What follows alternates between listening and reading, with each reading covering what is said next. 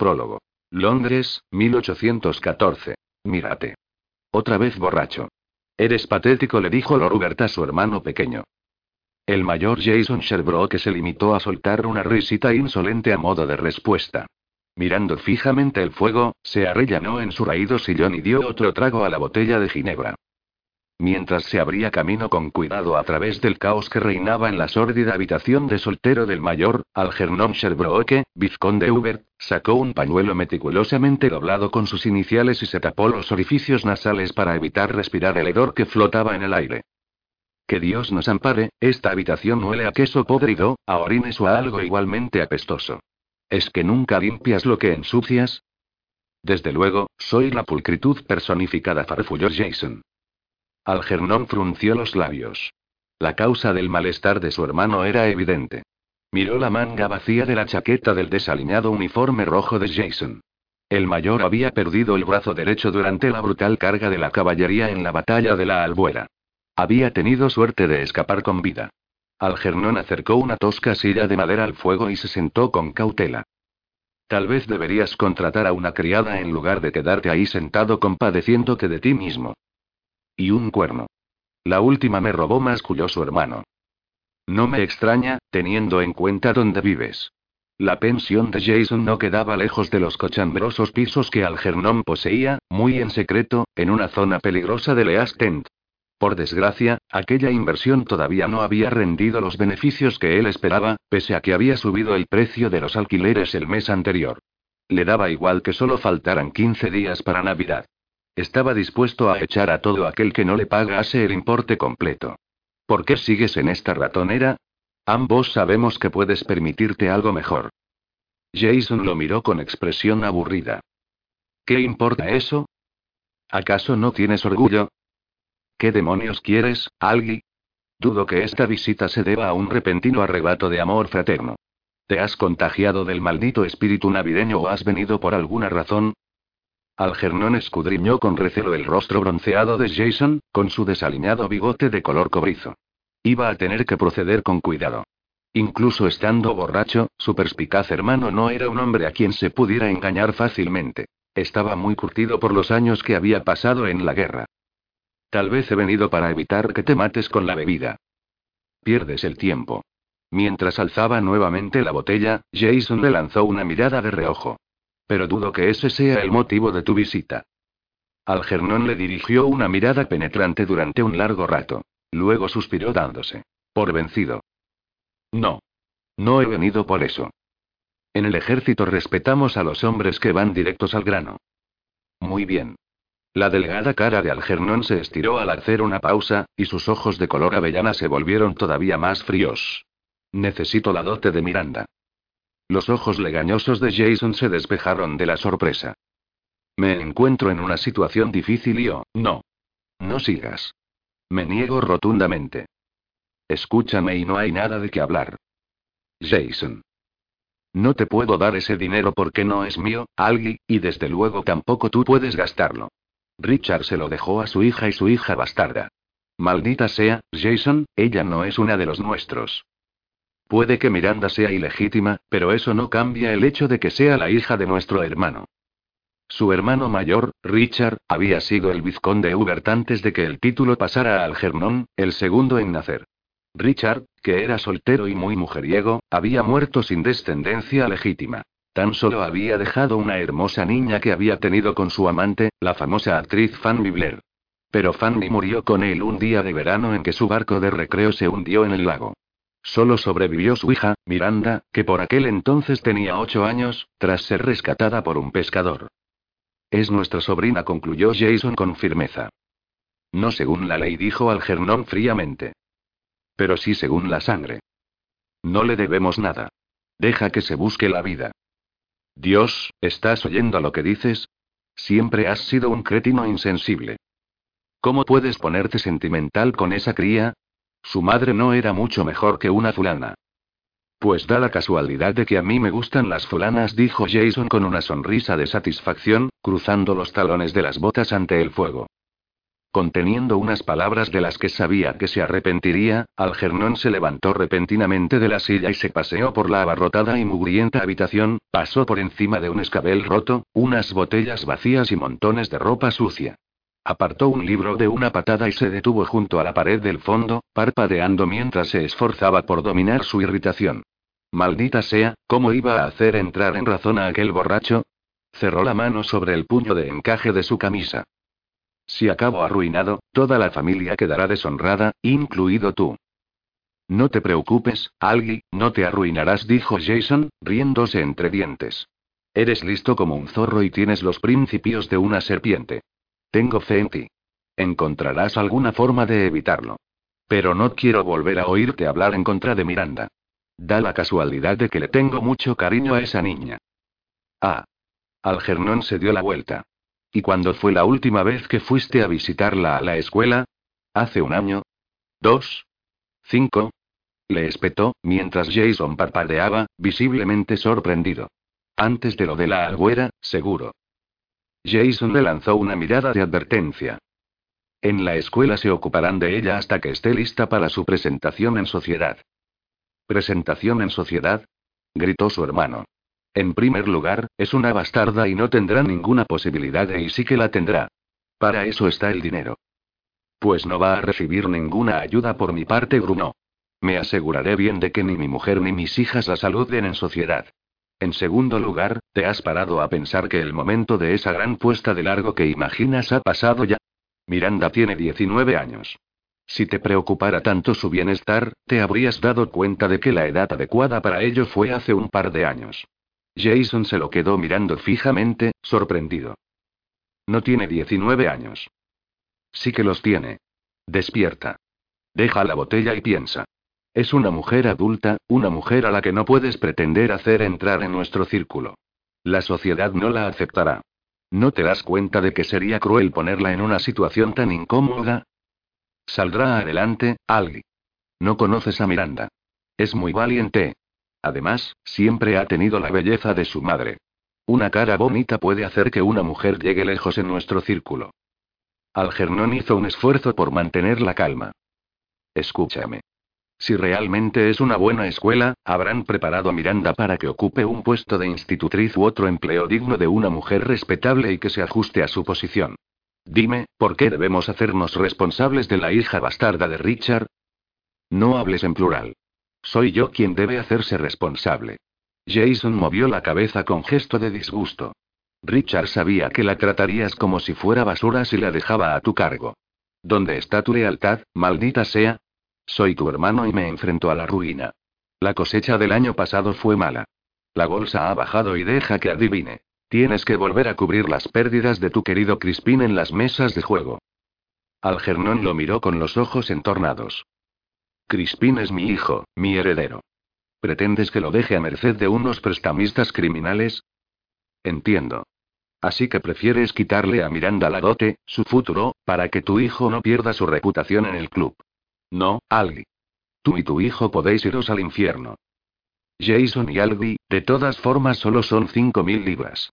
Crispin es capaz de perder esa cantidad en cinco minutos.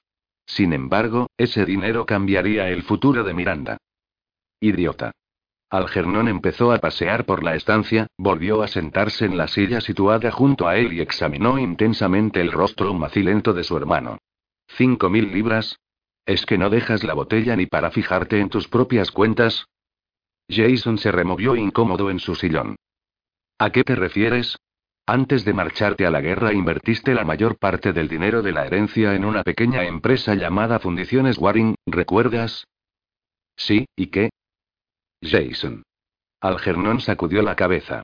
Fundiciones Waring consiguió tantos contratos de guerra que la compañía se ha convertido en un imperio. Esas cinco mil libras valen ahora cincuenta mil. Jason se quedó boquiabierto. Dejó la botella y se quedó mirando a Algernon, estupefacto. Algernon no pudo evitar esbozar una sonrisa irónica al ver la expresión de sorpresa de su hermano. Quizá ahora el muy tonto entraría en razón. Se hizo un largo silencio, interrumpido únicamente por el silbido del viento invernal en los aleros y el chisporroteo del fuego de la chimenea. ¿Cincuenta mil libras? Gritó de repente Jason al recobrar el habla. Sí. Tú lo hiciste, Jason. Susurró Algernon en tono febril. Tú eres quien merece ese dinero. ¿Ves de lo que eres capaz cuando no tienes el cerebro empapado en alcohol? Cielo santo, 50.000 libras. Jason echó la cabeza atrás al tiempo que se daba una palmada en el muslo y empezó a reírse como un borracho. Se levantó del sillón, volvió a coger la botella y la alzó alegremente. Oh, Miranda, muchacha. 50.000 libras. Dios, podrá casarse con un duque. Pasó por delante de Algernon dando un traspiés, con la cara colorada de la emoción. Dios mío, es un milagro. Sacó el marcuto del ejército y, empleando torpemente la mano izquierda, empezó a meter algunas prendas de ropa. ¿Qué estás haciendo? Me voy a Waruixire a buscarla a la escuela, eso es lo que voy a hacer. ¿Y si tiene 19 años y de verdad tiene 19 años? Preguntó, alzando la vista. Algernon no respondió a la pregunta.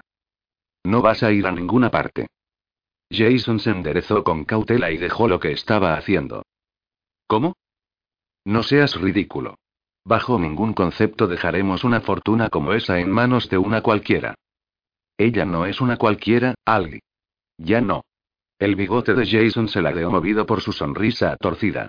Es la señorita Miranda Fitzhubert, heredera.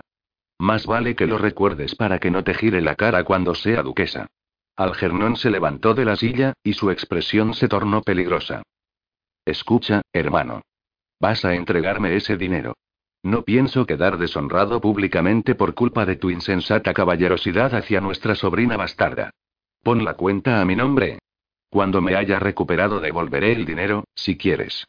Miranda no se enterará. Que te jodan, Algi. Prueba en el banco. La carcajada de Jason se interrumpió bruscamente. Algernon había sacado una pistola, y con sangre fría le apuntaba entre los ojos. Mi querido hermano, por lo visto no entiendes la gravedad de mi situación. Necesito ese dinero, Jason. Y lo conseguiré. Dame los documentos y pon la cuenta a mi nombre. Ahora. Jason miró la pistola con incredulidad y luego a él. Maldita sea, ¿te has vuelto loco? Nosotros somos parientes. Ella no es nadie. Hijo de puta, susurró Jason. Serías capaz de hacerlo, ¿verdad? Algernon amartilló la pistola con el pulgar. Haz lo que te digo, Jason. Estás borracho. No piensas con claridad. De hecho, no estás en condiciones de manejar el dinero ni a la chica. Como cabeza de familia, yo me haré cargo de todo a partir de ahora. Me volarías la tapa de los sesos por 50 mil libras, ¿verdad, Algi? Claro que sí. Lo haría sin vacilar. Al fin y al cabo, y Jason hizo una pausa y su rostro se puso tirante con una ira creciente. Mataste a Richard para apoderarte de su título, ¿verdad? ¿Verdad?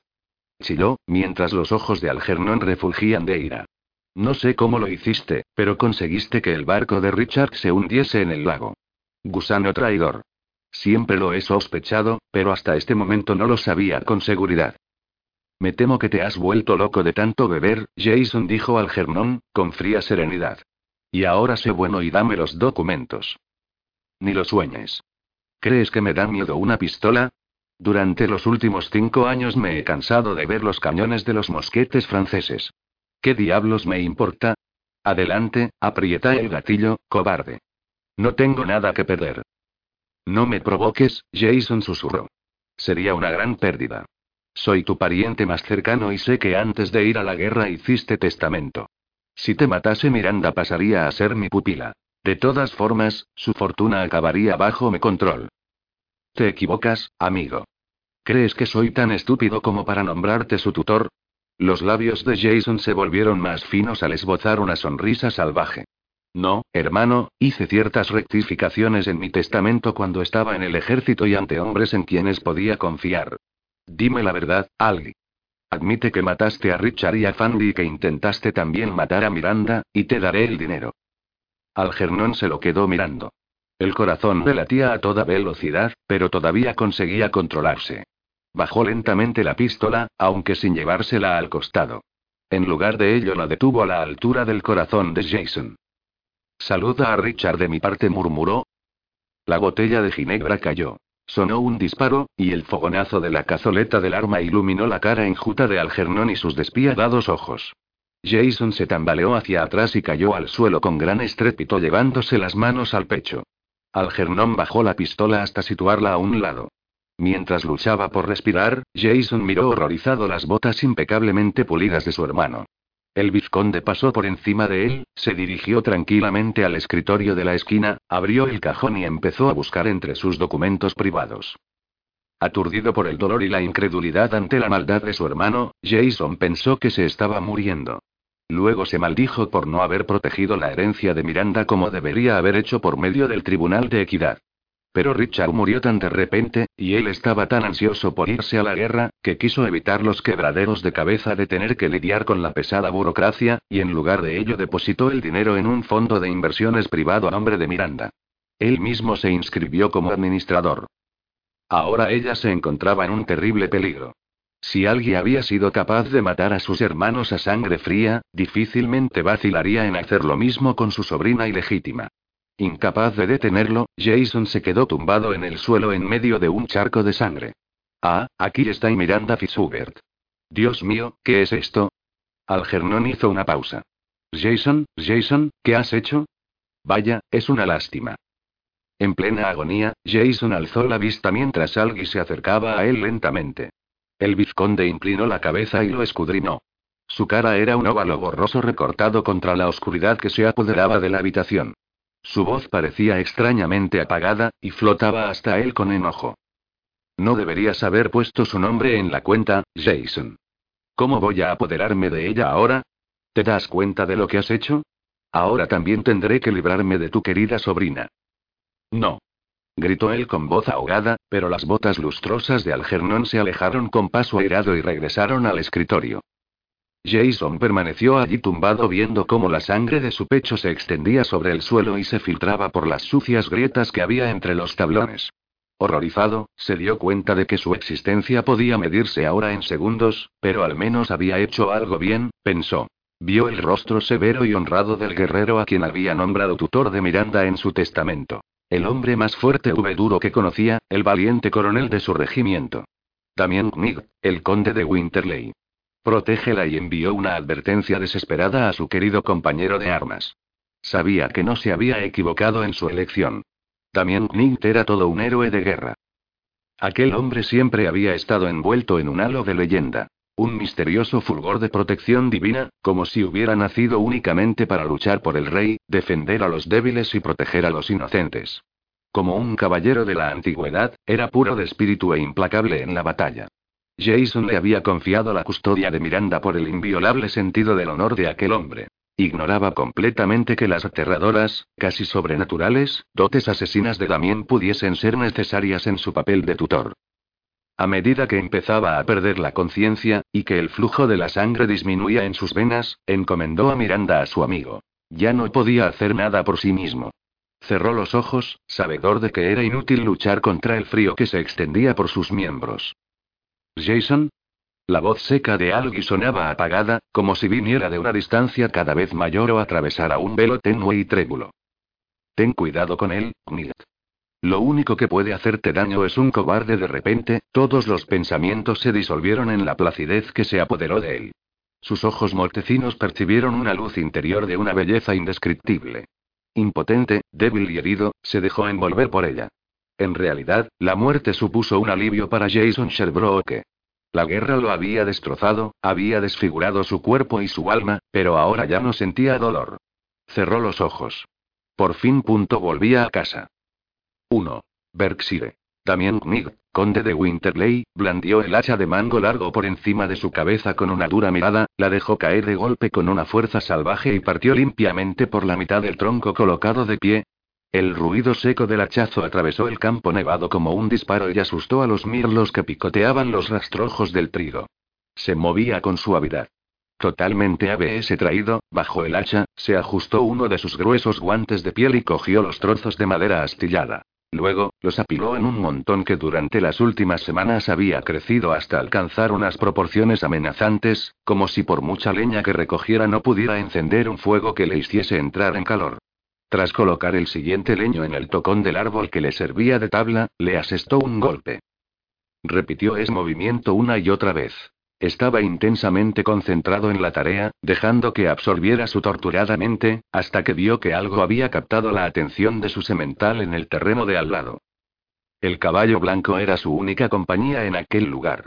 El animal había estado piafando entre la escarcha, mordisqueando las briznas de hierba que encontraba, pero ahora tenía la cabeza alzada y las elegantes orejas puntiagudas levantadas en dirección al camino. También se secó el sudor de la frente con el brazo, apoyó la otra mano en el mango del hacha y entornó los ojos ante el resplandor blanquecino de aquel día de mediados de diciembre, mientras seguía la mirada de su caballo. El animal soltó un relinchó agresivo y echó a correr en dirección a la valla. Su cola de color marfil ondeaba como un banderín de guerra. También observó un instante al animal con deleite. Debía de hacer un mes que Zeus no llevaba silla de montar. Los dos estaban volviendo a un estado natural, pensó, al tiempo que se rascaba la corta y áspera barba morena que le había crecido en la mandíbula. Sin la menor sorpresa, únicamente con una débil ansiedad, observó cómo su hermano gemelo, Lord Lucien Knig, se acercaba a medio galope por el camino de entrada a lomos de su magnífico caballo negro andaluz. Zeus echó a correr junto a ellos al otro lado de la valla, desafiando al caballo negro que invadía su territorio. Afortunadamente, Lucien era un jinete demasiado diestro para perder el control de su montura. También bajó la barbilla hasta casi tocarse el pecho y soltó un suspiro que formó una nube de vaho en el vivificante y frío aire. Pensó que su hermano venía para comprobar cómo estaba. No le gustaba que alguien le viera en aquel estado, pero al menos con su perspicaz hermano no tenía que fingir que estaba bien. Lucien y la que era su esposa desde hacía tres meses, Alice, vivían en Amsire, a dos horas de la destartalada casa solariega de Damien, que le había sido concedida por el Parlamento junto con su título. En realidad, él no sabía en qué consistía ser conde. Su nueva posición simplemente parecía haberlo convertido en el criado de los condenados políticos. Tras coger los últimos troncos partidos y añadirlos al montón de leña, lanzó una mirada de incertidumbre en dirección a la ruinosa y descuidada mansión que le habían otorgado. Construida con piedra caliza de color gris blanquecino en torno a 1760, Bailey House estaba inspirada en un clásico templo griego con un frontón triangular sostenido sobre cuatro enormes columnas. A Damien le recordaba un mausoleo. Por dentro también lo parecía, con aquellos enormes suelos vacíos despojados de mobiliario y con el frío suficiente para conservar un cadáver. Tenía la ligera sensación de que el lugar estaba encantado, pero sabía perfectamente que los únicos fantasmas que había habitaban en su interior. No poseía ni el dinero ni la energía para devolverle la vida a aquella casa y arreglarla como era debido, aunque tampoco le importaba especialmente. Era un hombre austero y no necesitaba lujos. Cuando llegó allí en noviembre, poco después de la conmemoración de la conspiración de la pólvora, acampó junto a la chimenea en lo que antaño había sido el salón de la casa. Sus compañeros de regimiento, los pocos que habían sobrevivido, se habían dispersado y habían regresado con sus familias, pero al menos conservaba su equipo, cuyos casi 30 kilos de peso había cargado en la espalda a lo largo de cientos de kilómetros de marchas por Portugal y España. Aquello lo reconfortaba. Su tienda. Su juego de platos de hojalata para el rancho llenos de rozaduras y agolladuras y su cantimplora de madera. Su sobre todo, que hacía las veces de manta. Su macuto, que utilizaba como almohada. Un poco de queso, galletas y salchichas para alimentarse, y unos cuantos puros. Un soldado necesitaba poco más en la vida, salvo, claro está, alcohol y prostitutas, pero también había renunciado a todo aquello en un serio intento por serenar su torturada mente con una vida ascética. Sin embargo, echaba de menos cien veces más a las chicas que la ginebra, pensó lanzando un suspiro melancólico. Lucien podía quedarse con la refinada dama con la que se había casado. Él prefería a las fulanas soeces e indecentes pero que sabían cómo tratar a un soldado. Imaginar a una mujer dulce y dispuesta despertaba las reprimidas necesidades de su cuerpo, pero desechó sus ansias de desahogarse y apartó el hacha mientras su hermano se acercaba. No podía arriesgarse a que algo alterase su precario equilibrio. La nieve salió volando de debajo de los cascos del caballo negro cuando Lucien refrenó al animal, con expresión animada, las mejillas sonrosadas por el frío y los ojos grises centelleando con el brillo de un recién casado. Se recostó en la silla de montar por un instante, apoyó el puño derecho en la cadera y movió la cabeza mientras miraba a Damien con una diversión sardónica. Mi pobre y querido hermano dijo, con una risita arrogante. ¿Qué pasa? gruñó Damien, frunciendo ligeramente el ceño. Qué encantadoramente rústico. Pareces un leñador ermítano. Lancelot, por ejemplo, después de hacerse monje. También resopló. Así que te han soltado un par de horas, ¿eh? ¿Cuánto falta para el toque de queda?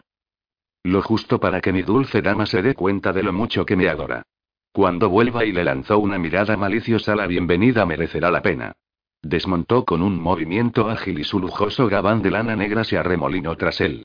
Impecable y elegante, rebosante de la delicadeza del cuerpo diplomático, Lucien se metió la mano en el abrigo y le ofreció a Damien un periódico mientras se aproximaba a él caminando a grandes zancadas. Pensé que a lo mejor te apetecía saber qué pasa en el mundo. ¿Napoleón sigue vigilado en Elba? Por supuesto. Es lo único que necesito saber. Bueno, pues entonces utilízalo para hacer fuego, aunque pareces bien provisto en ese aspecto. ¿Tienes pensado quemar a una bruja? Lucien miró de reojo la gigantesca pila de leña. También lo observó con expresión irónica y aceptó el ejemplar del London Times sin contestar. Lucien recorrió su cara con una mirada perspicaz. ¿Cómo te va, hermano? preguntó, en un tono más suave. También se encogió de hombros y se apartó, avergonzado por su preocupación. Este lugar es tranquilo. Me gusta. ¿Y? Lucien aguardó a que le informase de su estado mental, pero también evitó aquella pregunta tácita esquivando la mirada penetrante de su hermano gemelo. Hay mucho trabajo, claro está.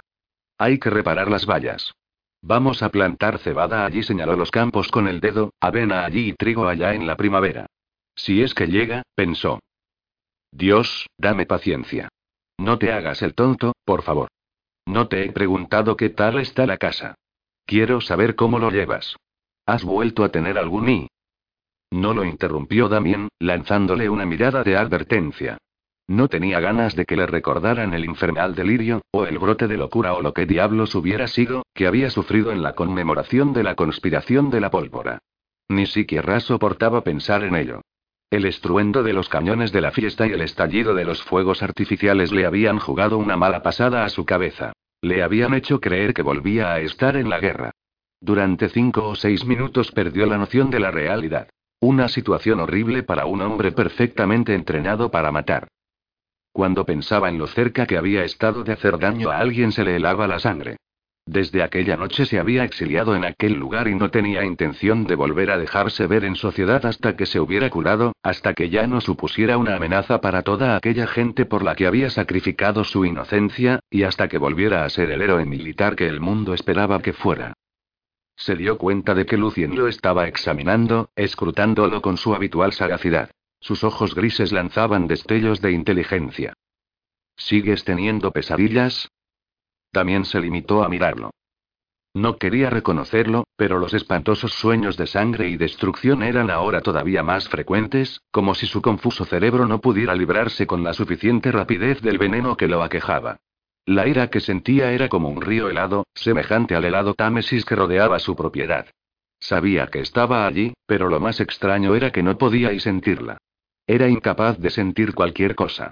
Suponía que seis años en el frente, soportando el terror, el horror y la angustia, surtían ese efecto en un hombre. No deberías estar solo en un momento así, le dijo Lucien con delicadeza. Sí, debo estar solo, y sabes por qué. Evitando la mirada de su hermano, se dedicó a ordenar unos troncos del montón y luego se sacudió algunos pedazos de corteza de sus pantalones de ante. Al menos espero que sigas pensando ir a Londres para reunirte con la familia en Navidad. También asintió con la cabeza firmemente. Allí estaré. Mientras el excesivamente jovial príncipe regente se abstuviera de patrocinar otro irritante espectáculo de fuegos artificiales en la ciudad, no veía motivo de preocupación. Nochebuena era una noche sagrada y tranquila. Era Nochevieja la que solía ser estridente, acompañada del habitual alboroto, el ruido y los petardos. Para entonces estaría de vuelta en su santuario en Bailey House. ¿Quieres algo de beber? ofreció, tras acordarse de mostrarse hospitalario. No, gracias. Lucien se metió las manos en los bolsillos del gabán y apartó la vista, entornando los ojos en dirección al horizonte. Parecía que estuviera vacilando. En realidad y he venido también por otro motivo, también. La verdad es yo, demonios murmuró, cerrando los ojos. No sé cómo decirte esto. También echó un vistazo a Lucien, sorprendido por su tono adusto. Una punzada de temor le recorrió la columna vertebral al ver la palidez de su hermano y su mirada angustiada. Dios santo, Lucien, ¿de qué se trata? También abandonó el montón de leña y se dirigió hacia él, mientras se quitaba los guantes. ¿Qué ha pasado? ¿La familia ahí? No, todos estamos bien, dijo Lucien rápidamente. A continuación agachó la cabeza y habló con dificultad. Esta semana estaba por negocios en Londres cuando me enteré.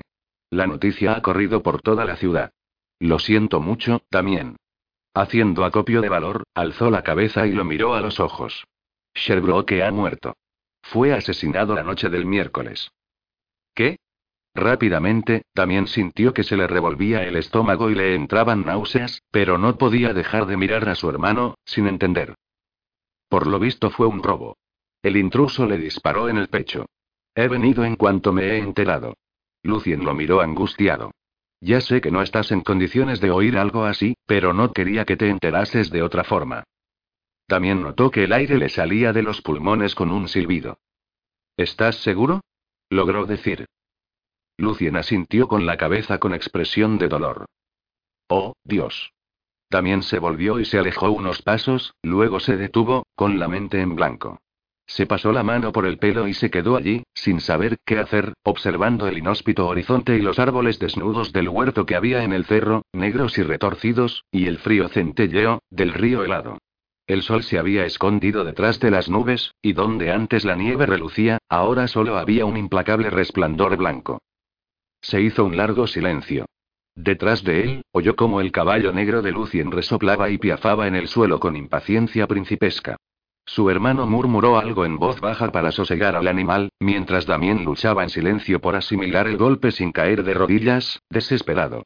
Él creía que ahora estaban a salvo. La guerra había terminado. ¿Cómo había podido olvidar que a la muerte, la vencedora definitiva, nada la detenía? Se dio la vuelta bruscamente, con el rostro ensombrecido por la furia. ¿Se sabe quién lo hizo? No. En Bow Street siguen investigando. Sospechan de varios ladrones conocidos de la zona. Me he tomado la libertad de enviar a algunos de mis jóvenes socios para investigar el caso. Gracias. Apartó la vista, temblando, con el semblante duro e inexpresivo, pero aún así se sorprendió de lo rápido que había digerido la noticia. Desde luego, a aquellas alturas, la muerte de un amigo ya era casi una rutina, pensó con profunda amargura. Había que llevar a cabo ciertas diligencias y seguir ciertos rituales. Él era el albacea del testamento de Jason.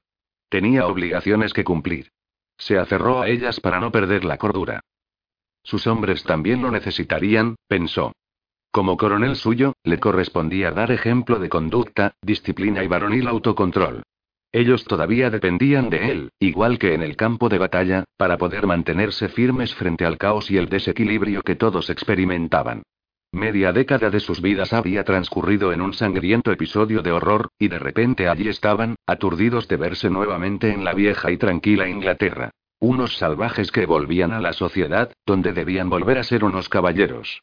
Por Dios, he sido un egoísta, pensó, cerrando los ojos y maldiciéndose por haberlos abandonado escapando a aquel lugar para lamerse las heridas. Si se hubiera quedado en Londres, si hubiera cuidado mejor de Sherbrooke y debería haber estado allí. Punto inclinó la cabeza, atormentado. Era evidente que había permanecido en soledad suficiente tiempo.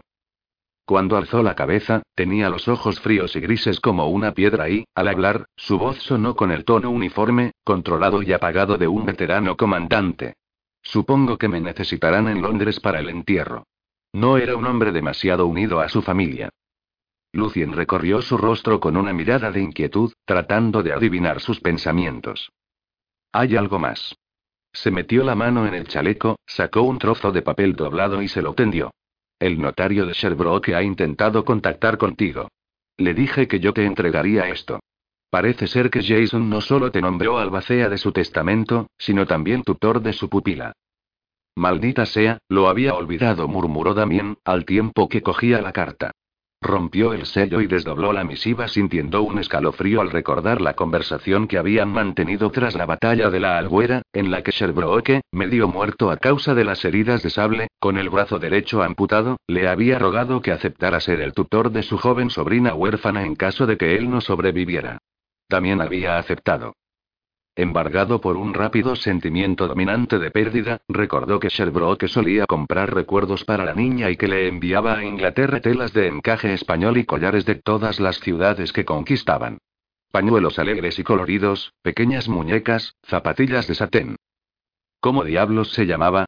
Examinó la carta del notario.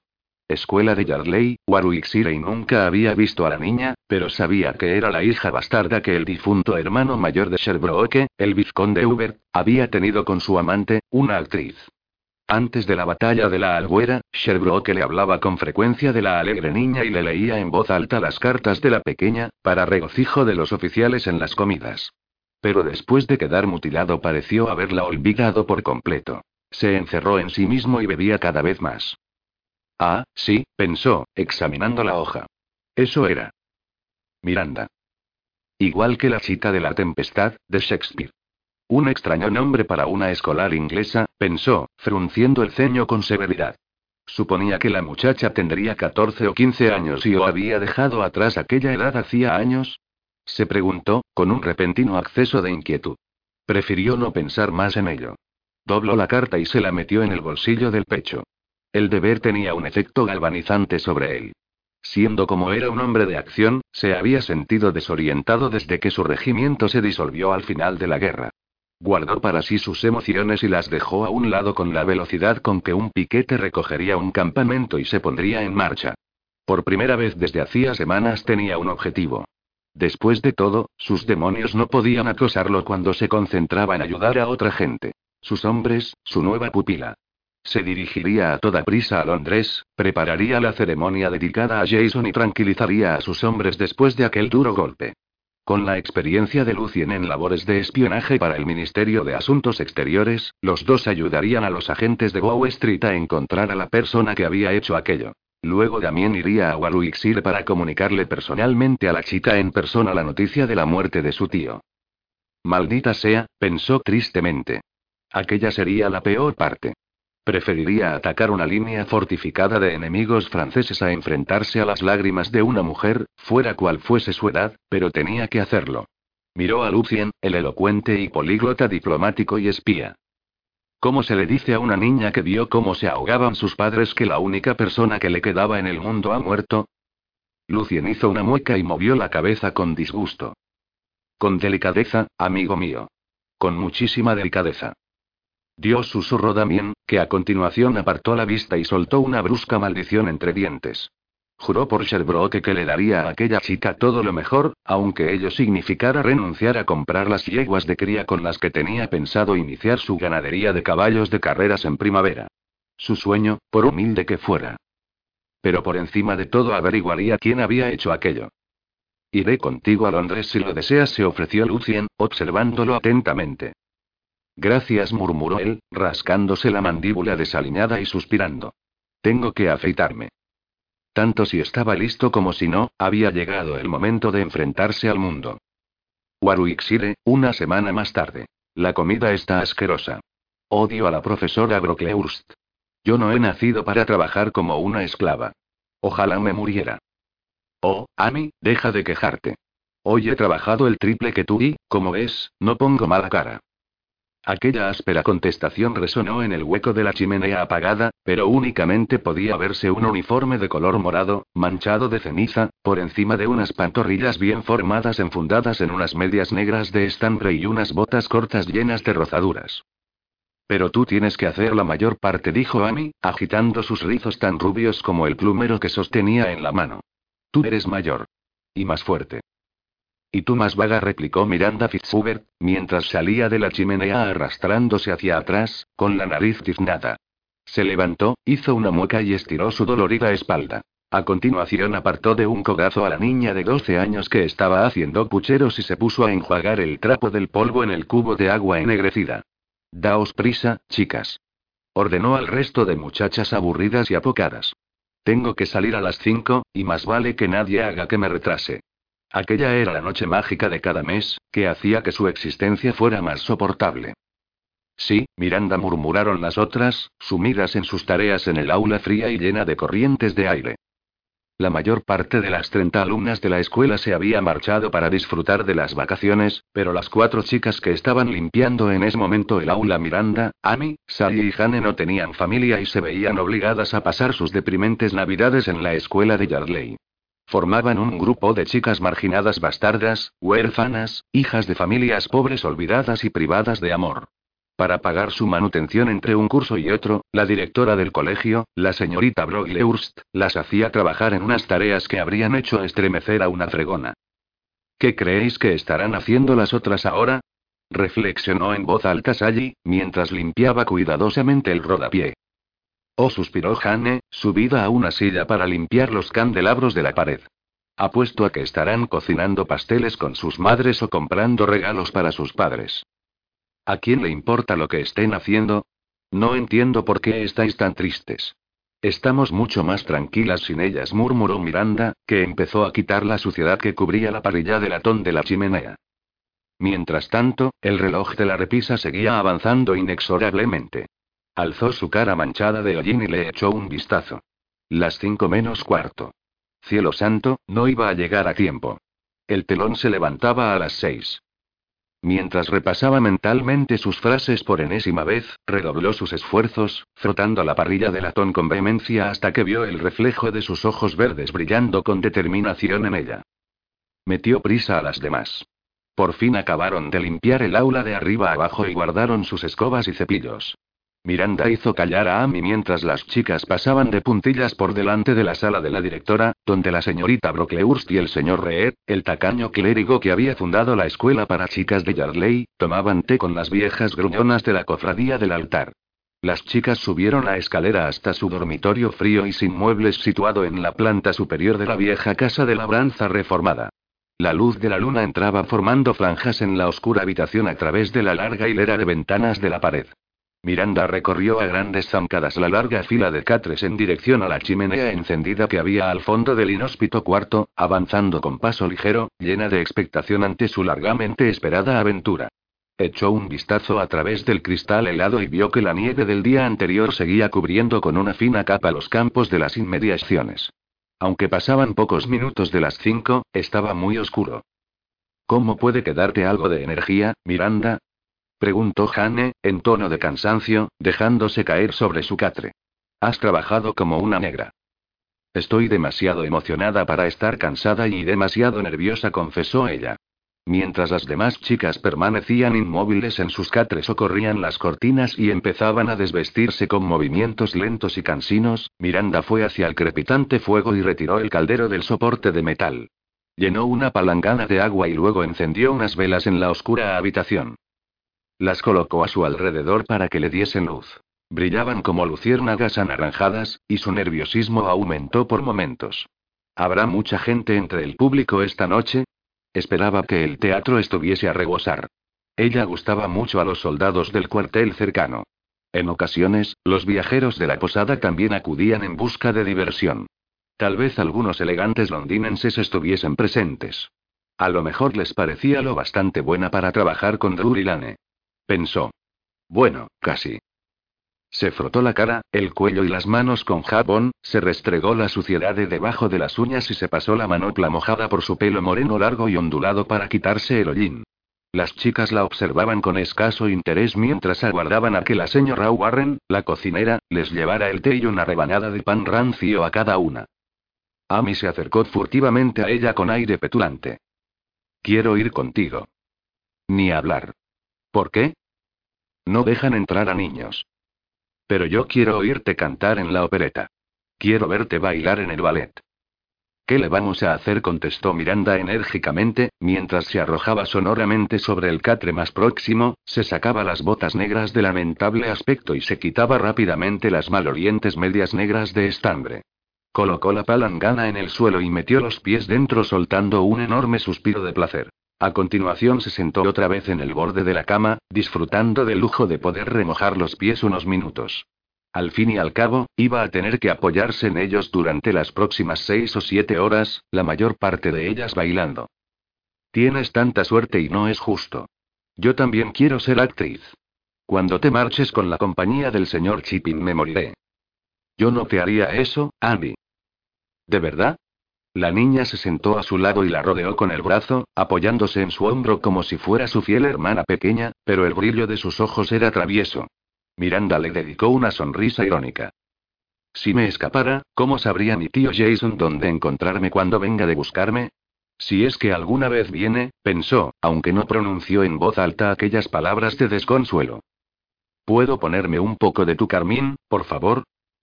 No. ¿Por qué no? Amy, tienes 12 años. El carmín es malo, anunció Sally, incorporándose en el cátere donde se había tumbado. Amy le sonrió. Claro que sí. Por eso a Miranda le gusta. Miranda, cuando seas rica y famosa, me sacarás de aquí. Su largo cabello moreno se deslizó hacia adelante por encima del hombro de Miranda cuando ésta se inclinó para lavarse los pies. Solo si me prometes que no te quejarás cada día. Ya no tendré de qué quejarme. Amy se levantó de un brinco para sentarse en la pesada mesa que había junto a la pared y empezó a columpiar con gracia sus piernas cruzadas a la altura de los talones. Solo habrá fiestas y bailes y vestidos elegantes y cientos de chicos que me dirán que me quieren. Miranda la miró con recelo y sacó los pies de la palangana. Estaba secándose los pies y las piernas a toda prisa cuando, de repente, se oyó un espeluznante grito. Todas las chicas se quedaron paralizadas y se miraron las unas a las otras con los ojos como platos. Amy saltó de la mesa y empezó a dar brincos de pavor. Oh, no. Oh, no. Miranda se giró hacia ella. ¿Qué has hecho esta vez? Nada. Yo no he sido. Amy. Fitzhubert. El rugido de la señorita Brocklehurst subió zumbando por la escalera, seguido al instante de unos pasos que las chicas conocían perfectamente y que temían tanto como el avance de una legión romana. Miranda, angustiada, echó un vistazo a la puerta del dormitorio y luego a la niña. La cara redonda de Amy estaba pálida, y la pequeña estaba retrocediendo desde la puerta. Amy, ¿qué ha pasado? Ha sido un accidente. Maldita sea, Amy. ¿Qué has roto esta vez? Los enormes ojos azules de Amy se llenaron de lágrimas. Su estúpido perrito de porcelana. Todas las chicas de la habitación se quedaron boquiabiertas de miedo. Oh, no susurró Miranda. Se le cayó el alma a los pies. Las diatribas de la señorita Brocklehurst solían ser interminables. Aquello podía impedir que esa noche llegase a tiempo al Teatro Pavilión. Si no se marchaba dentro de cinco minutos, se perdería la llamada a escena. El señor Chipping le había dado el papel principal de heroína en la opereta que se representaba esa noche, El forajido veneciano. Si le fallaba, quizá no volvería de darle un papel tan largo. Él creía que todas las actrices eran unas irresponsables. Miranda no quería demostrarle que estaba en lo cierto. Amy, tienes que confesar y pero entonces el señor Red me dará unos azotes. Por favor, Miranda, yo no quería hacerlo. Estaba quitándole el polvo cuando tú fuiste a buscar otro cubo de agua. Se me cayó de la repisa de la chimenea. ¿Y lo volviste a poner allí? exclamó Miranda. No se hizo ánicos. Se rompió en cuatro o cinco trozos. Los volví a juntar y los apoyé contra el espejo. Seguro que estabas demasiado ocupada arreglándote delante del espejo dijo Miranda en tono airado. No, no es verdad, te lo juro. Yo creía que nadie se daría cuenta de que estaba roto. O que la señorita Brocklehurst pensaría que lo había roto ella al cogerlo. Por favor, Miranda, tienes que ayudarme. Me va a matar. Gritó la niña. Por favor. Maldita sea. exclamó entre dientes Miranda. Se dio la vuelta en cuanto la puerta se cerró de golpe sobre sus goznes. Su cuerpo se puso en tensión, acostumbrado a aquel tipo de situaciones. La señorita Brocklehurst se alzaba de forma imponente en la puerta. La vela que llevaba en la mano iluminaba los ángulos severos de su rostro hombruno, endurecido todavía más por la furia. Fitzhubert. La mujer siempre enfatizaba el Fitz de su apellido como si deliberadamente quisiera recordarle a Miranda que era ilegítima, pero ella se negaba a avergonzarse de la adorable y extravagante criatura que había sido su malograda madre. La señorita Brocklehurst alzó de repente en la otra mano la cabeza decapitada de su perrito de porcelana. Eres una chica mala, cruel y horrible. Sé perfectamente que me odias, pero esto y esto es inaceptable. Miranda echó mano de sus dotes de interpretación y bajó la barbilla. Juntó las manos detrás de la espalda. La viva imagen del arrepentimiento. Le pido disculpas, señora. Ha sido un accidente. Le pido disculpas, señora. Ha sido un accidente, dijo la mujer, imitándola maliciosamente. ¿Crees que voy a perdonarte tan fácilmente? La señorita Brocklehurst echó a andar por la habitación hecha una furia. Dejó la vela en la mesa. Eres una chica mala, orgullosa e intratable. He intentado, y Dios sabe cómo, hacer alguien de ti, pero nunca dejarás de ser una cualquiera. Miranda alzó un poco la barbilla. Entornó sus ojos verdes con una centelleante mirada desafiante. Sí que lo conseguiré. Punto. Puede que, en efecto, fuera mala, orgullosa e intratable, pero llegaría a ser alguien. Ya lo verían. Sabía exactamente qué quería ser. Tenía sueños que ellos no podrían destruir. Sueños que la harían llegar lejos, muy lejos de allí. No te atrevas a mirarme con esa cara de odio, muchacha, la advirtió la señorita Brocklehurst, pero Miranda estaba demasiado furiosa para obedecer, y la miró con rebeldía. Plaf. El golpe la pilló con la guardia baja. La cabeza de Miranda se giró de golpe a un lado con la fuerza de la bofetada. Amy reprimió un grito, tapándose la boca con las dos manos. Tras recuperarse del golpe, Miranda ofreció su otra mejilla insolentemente, como una auténtica cristiana. La directora la miró con el ceño fruncido al ver el gesto, pero no volvió a pegarle. Criatura insoportable. Esta noche te quedarás sin cenar, y mañana también, y al día siguiente también. Si es necesario te mataré de hambre hasta que te sometas. Y te encargarás de los orinales y durante 15 días. Uf, los orinales, no Miranda hizo una mueca y apartó la vista, asqueada. Señorita Brocklehurst, si me permite intervenir, dijo una voz nasal de hombre desde la puerta. Miranda se quedó rígida al instante. Pálida, echó un vistazo mientras el señor Reed, el reverendo, entraba sin prisa en el dormitorio con toda su pomposa indecencia, encantado sin duda de tener una excusa para ver fugazmente a las chicas sin más ropa que sus combinaciones. Hane cogió su vestido con un grito ahogado, y Sally se metió corriendo debajo de las sábanas, escandalizada, mientras el clérigo la seguía rápidamente con la mirada. Entonces miró fijamente a la pequeña Amy. Miranda sintió que se le helaba la sangre. He dicho que ha sido un accidente, logró decir, con lo que atrajo la atención del pervertido. El hombre le lanzó una mirada de advertencia. ¿Qué es esa impertinencia, Fitzhubert? No hables hasta que no se te pregunte. Ella le sostuvo la mirada, llena de repugnancia. Pese a todo el desprecio y la fanfarronería de la señorita Brocklehurst, la incapacidad para mantener las manos quietas del señor Reed era mucho peor. Y en materia de disciplina, manejar la vara era su pasatiempo favorito. Hacía semanas que no tenía oportunidad de azotar a alguien. Miranda tragó saliva en silencio, temerosa de que el reverendo estuviera ansioso por poner las manos en movimiento. Este acto de cobardía revela una seria falta de conciencia moral, comentó, avanzando lentamente hacia ella con paso airado, manteniendo sus pálidas manos de largos dedos colgando a los lados. Tenía el pelo ralo, un pico huesudo por nariz y unos ojos astutos. Alto y enjuto, se hallaba ligeramente encorvado, lo cual contribuía a darle un aire furtivo. ¿Estás orgullosa de haber cometido este acto de destrucción, Fitzhubert? El orgullo es natural en ella, dijo la señorita Brocklehurst con desprecio. Un, sí, la vanidad. Eres vanidosa porque los hombres piensan que eres hermosa, ¿verdad, señorita? Recorrió su cara y su cuerpo con la mirada. ¿Olvidas acaso que el orgullo es el primer pecado mortal, el pecado que hizo caer a los ángeles? He intentado borrar esa mancha de su carácter durante años, intervino la señorita Brocklehurst, asintiendo con la cabeza. Al igual que yo, señora, al igual que yo. Desgraciadamente, veo que los dos hemos fracasado, dijo él, mirando fijamente a Miranda con una malicia lasciva. Además de lo que te ha indicado la señorita Brocklehurst, mañana vendrás a mi despacho después del oficio de las once y recibirás tu castigo de mi mano y en privado. Miranda se estremeció en lo más profundo de su ser. Cerró los ojos y bajó la barbilla ligeramente, pero sabía perfectamente que no debía discutir con él. Aquello solo empeoraría las cosas. No importa, se dijo con firmeza. Ya había vivido antes la humillación y el dolor de unos azotes. Había vuelto a salvar a Amy. Aquello era lo único que importaba. Aquello y la actuación de esa noche. Podría superar la prueba del día siguiente si le dejaban hacer realidad su sueño esa noche. Al oír sollozar a Amy a unos metros de distancia, temió que la niña se sintiera culpable y acabara confesando.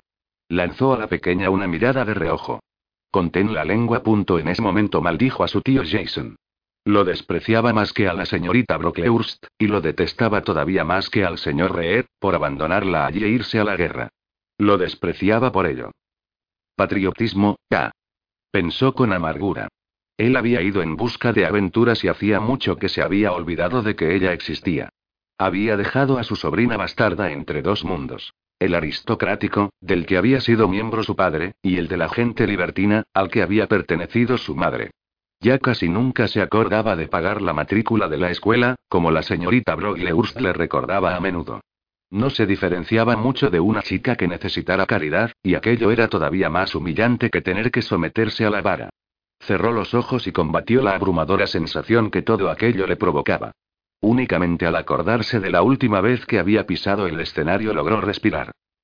Hizo un esfuerzo por recordar las caras de las personas que la habían observado con deleite y admiración y que la habían oído cantar con expresiones de embeleso. Naturalmente, sabía que las divertidas funciones y los alegres espectáculos del pabellón difícilmente se consideraban a la altura del teatro legítimo. Si su madre viera aquel lugar alzaría la nariz con el desdén de una diva. El anfiteatro acogía a un público totalmente distinto. Ni caballeros ni damas, sino la clase obrera de las industrias, las alfarerías, las fábricas de cerveza y las de tejidos de Birmingham, las personas que cavaban sus canales y la guarnición de soldados instalada cerca de allí. A Miranda le daba igual.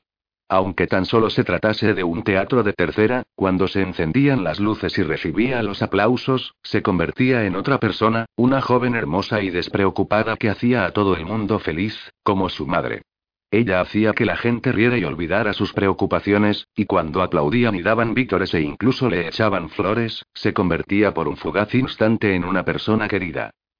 Era lo más cerca que iba a estar nunca de revivir los días felices que había pasado en el resplandeciente mundo de riqueza y privilegios de su padre, cuando era una niña y cantaba y bailaba para entretener a aquellos padres maravillosos que tanto la adoraban.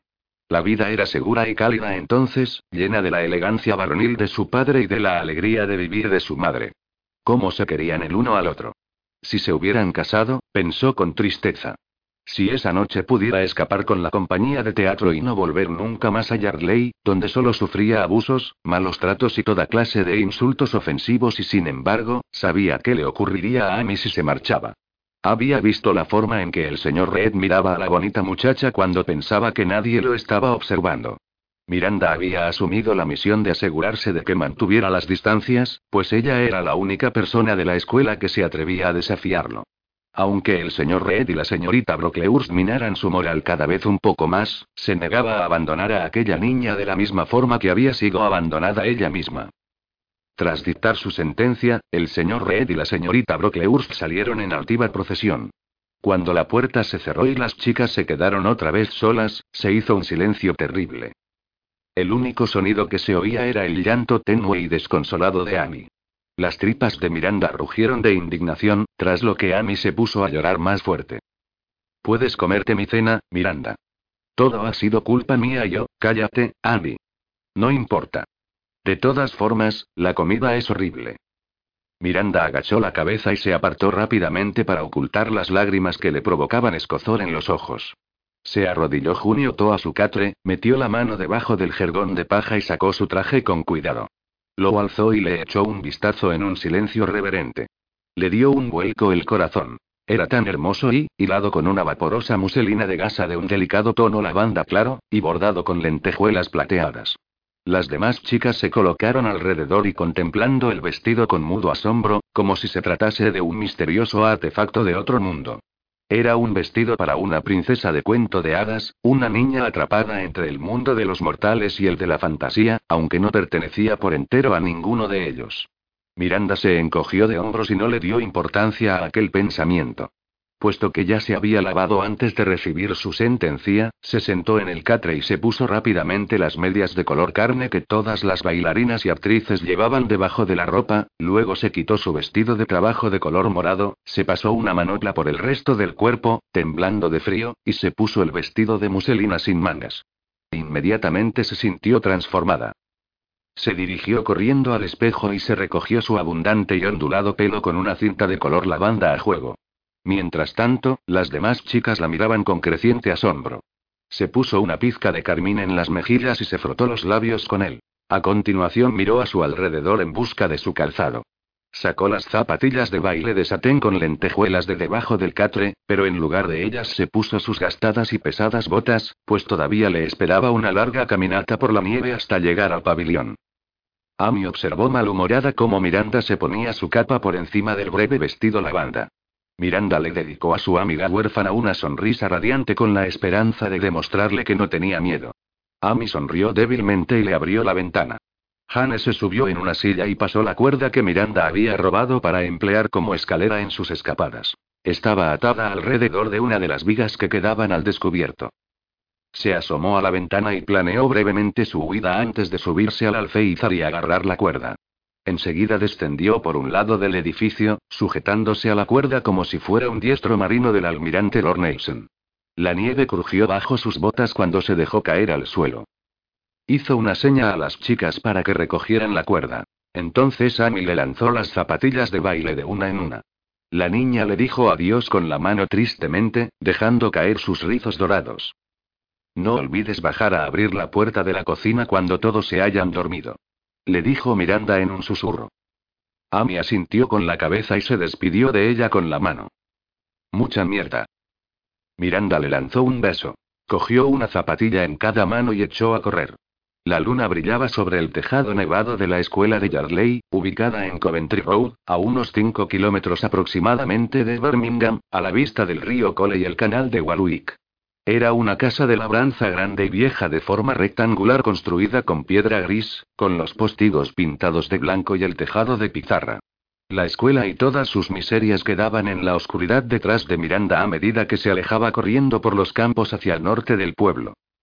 Era una noche clara de diciembre, tan silenciosa que parecía estar conteniendo el aliento. Hacía un frío cortante, pero el fulgor plateado de la luna y las estrellas brillaban de un modo mágico sobre la nieve por todos lados hasta donde alcanzaba la vista. El único sonido que se oía eran sus jadeos y las pisadas que daba al correr.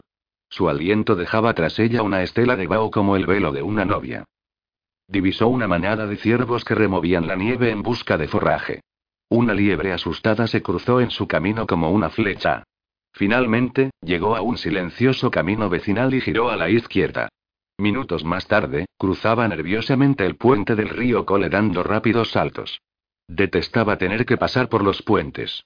Después de haber presenciado cómo se ahogaban sus padres, no quería tener nada que ver con cualquier masa de agua del planeta.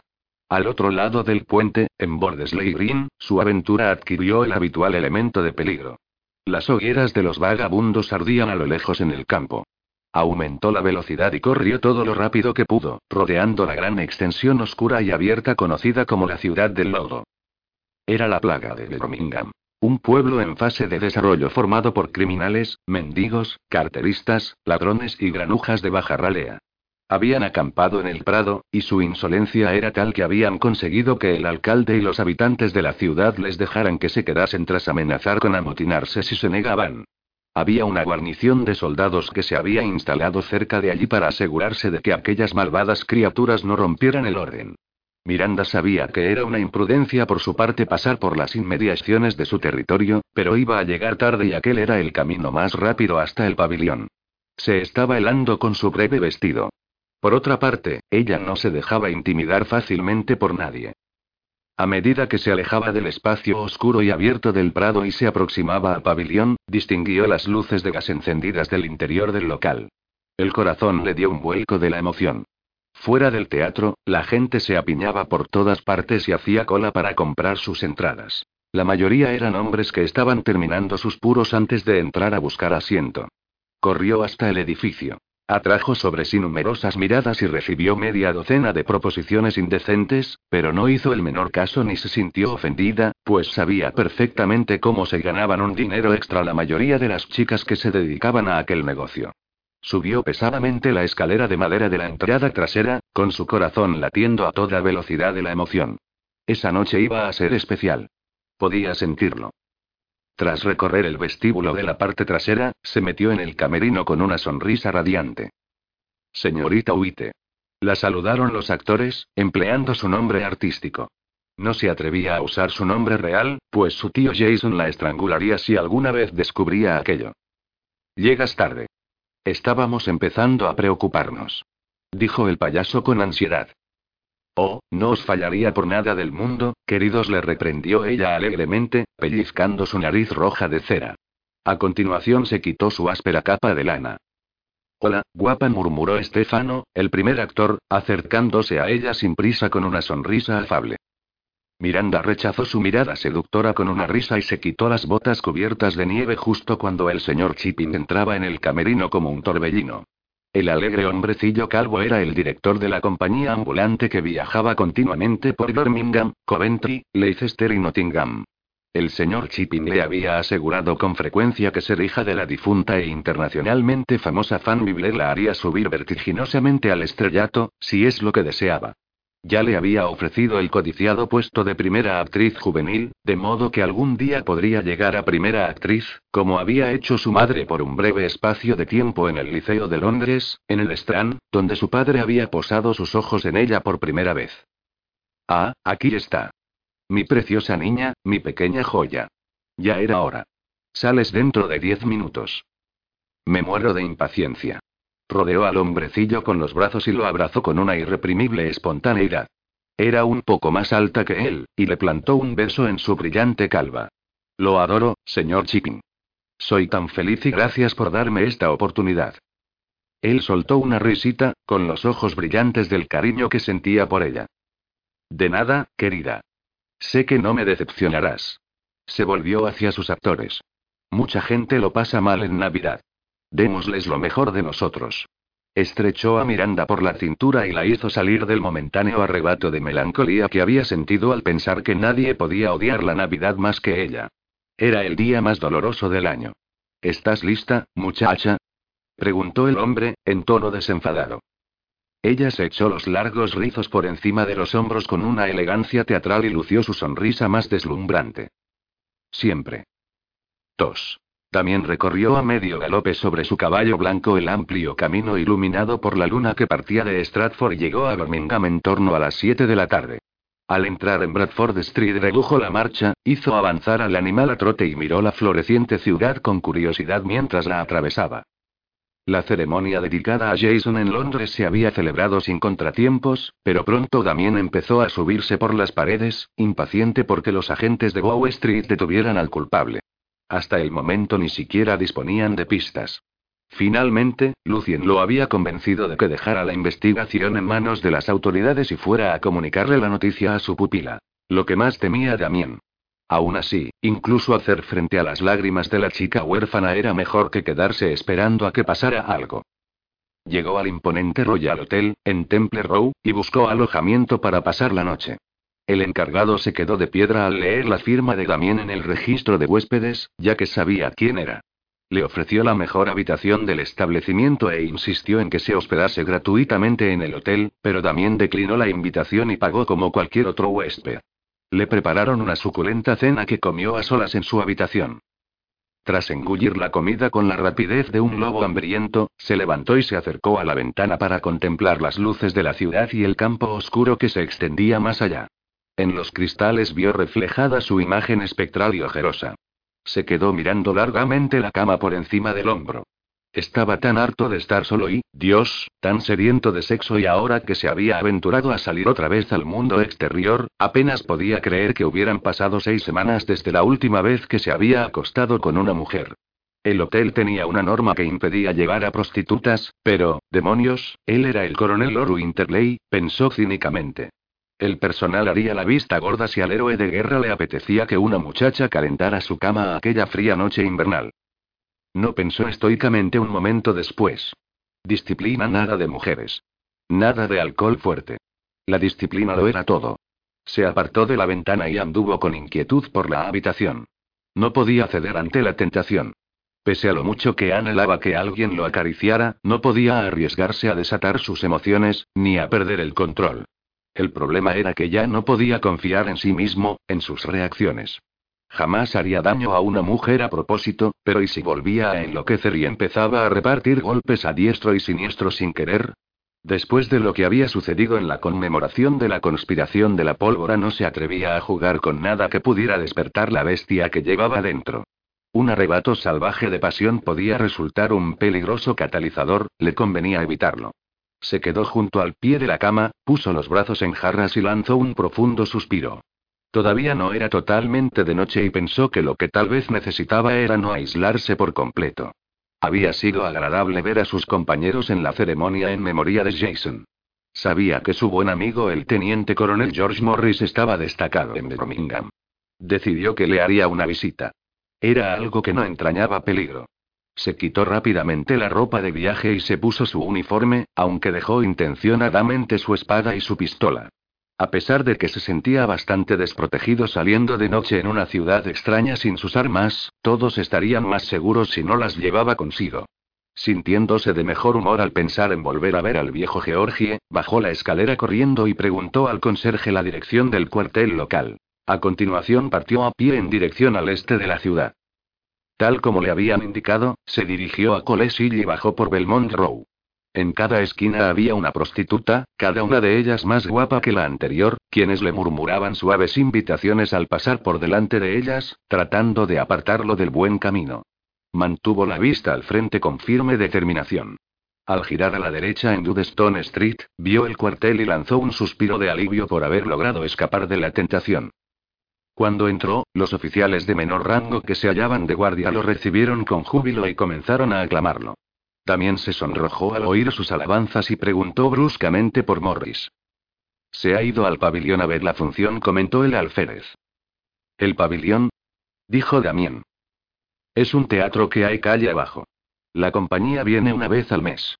Es lo único que tenemos por aquí para entretenernos. Sí, pero tienen a las bailarinas más guapas del país, añadió el otro sargento con una amplia sonrisa. También se lo quedó mirando fijamente. Tragó saliva.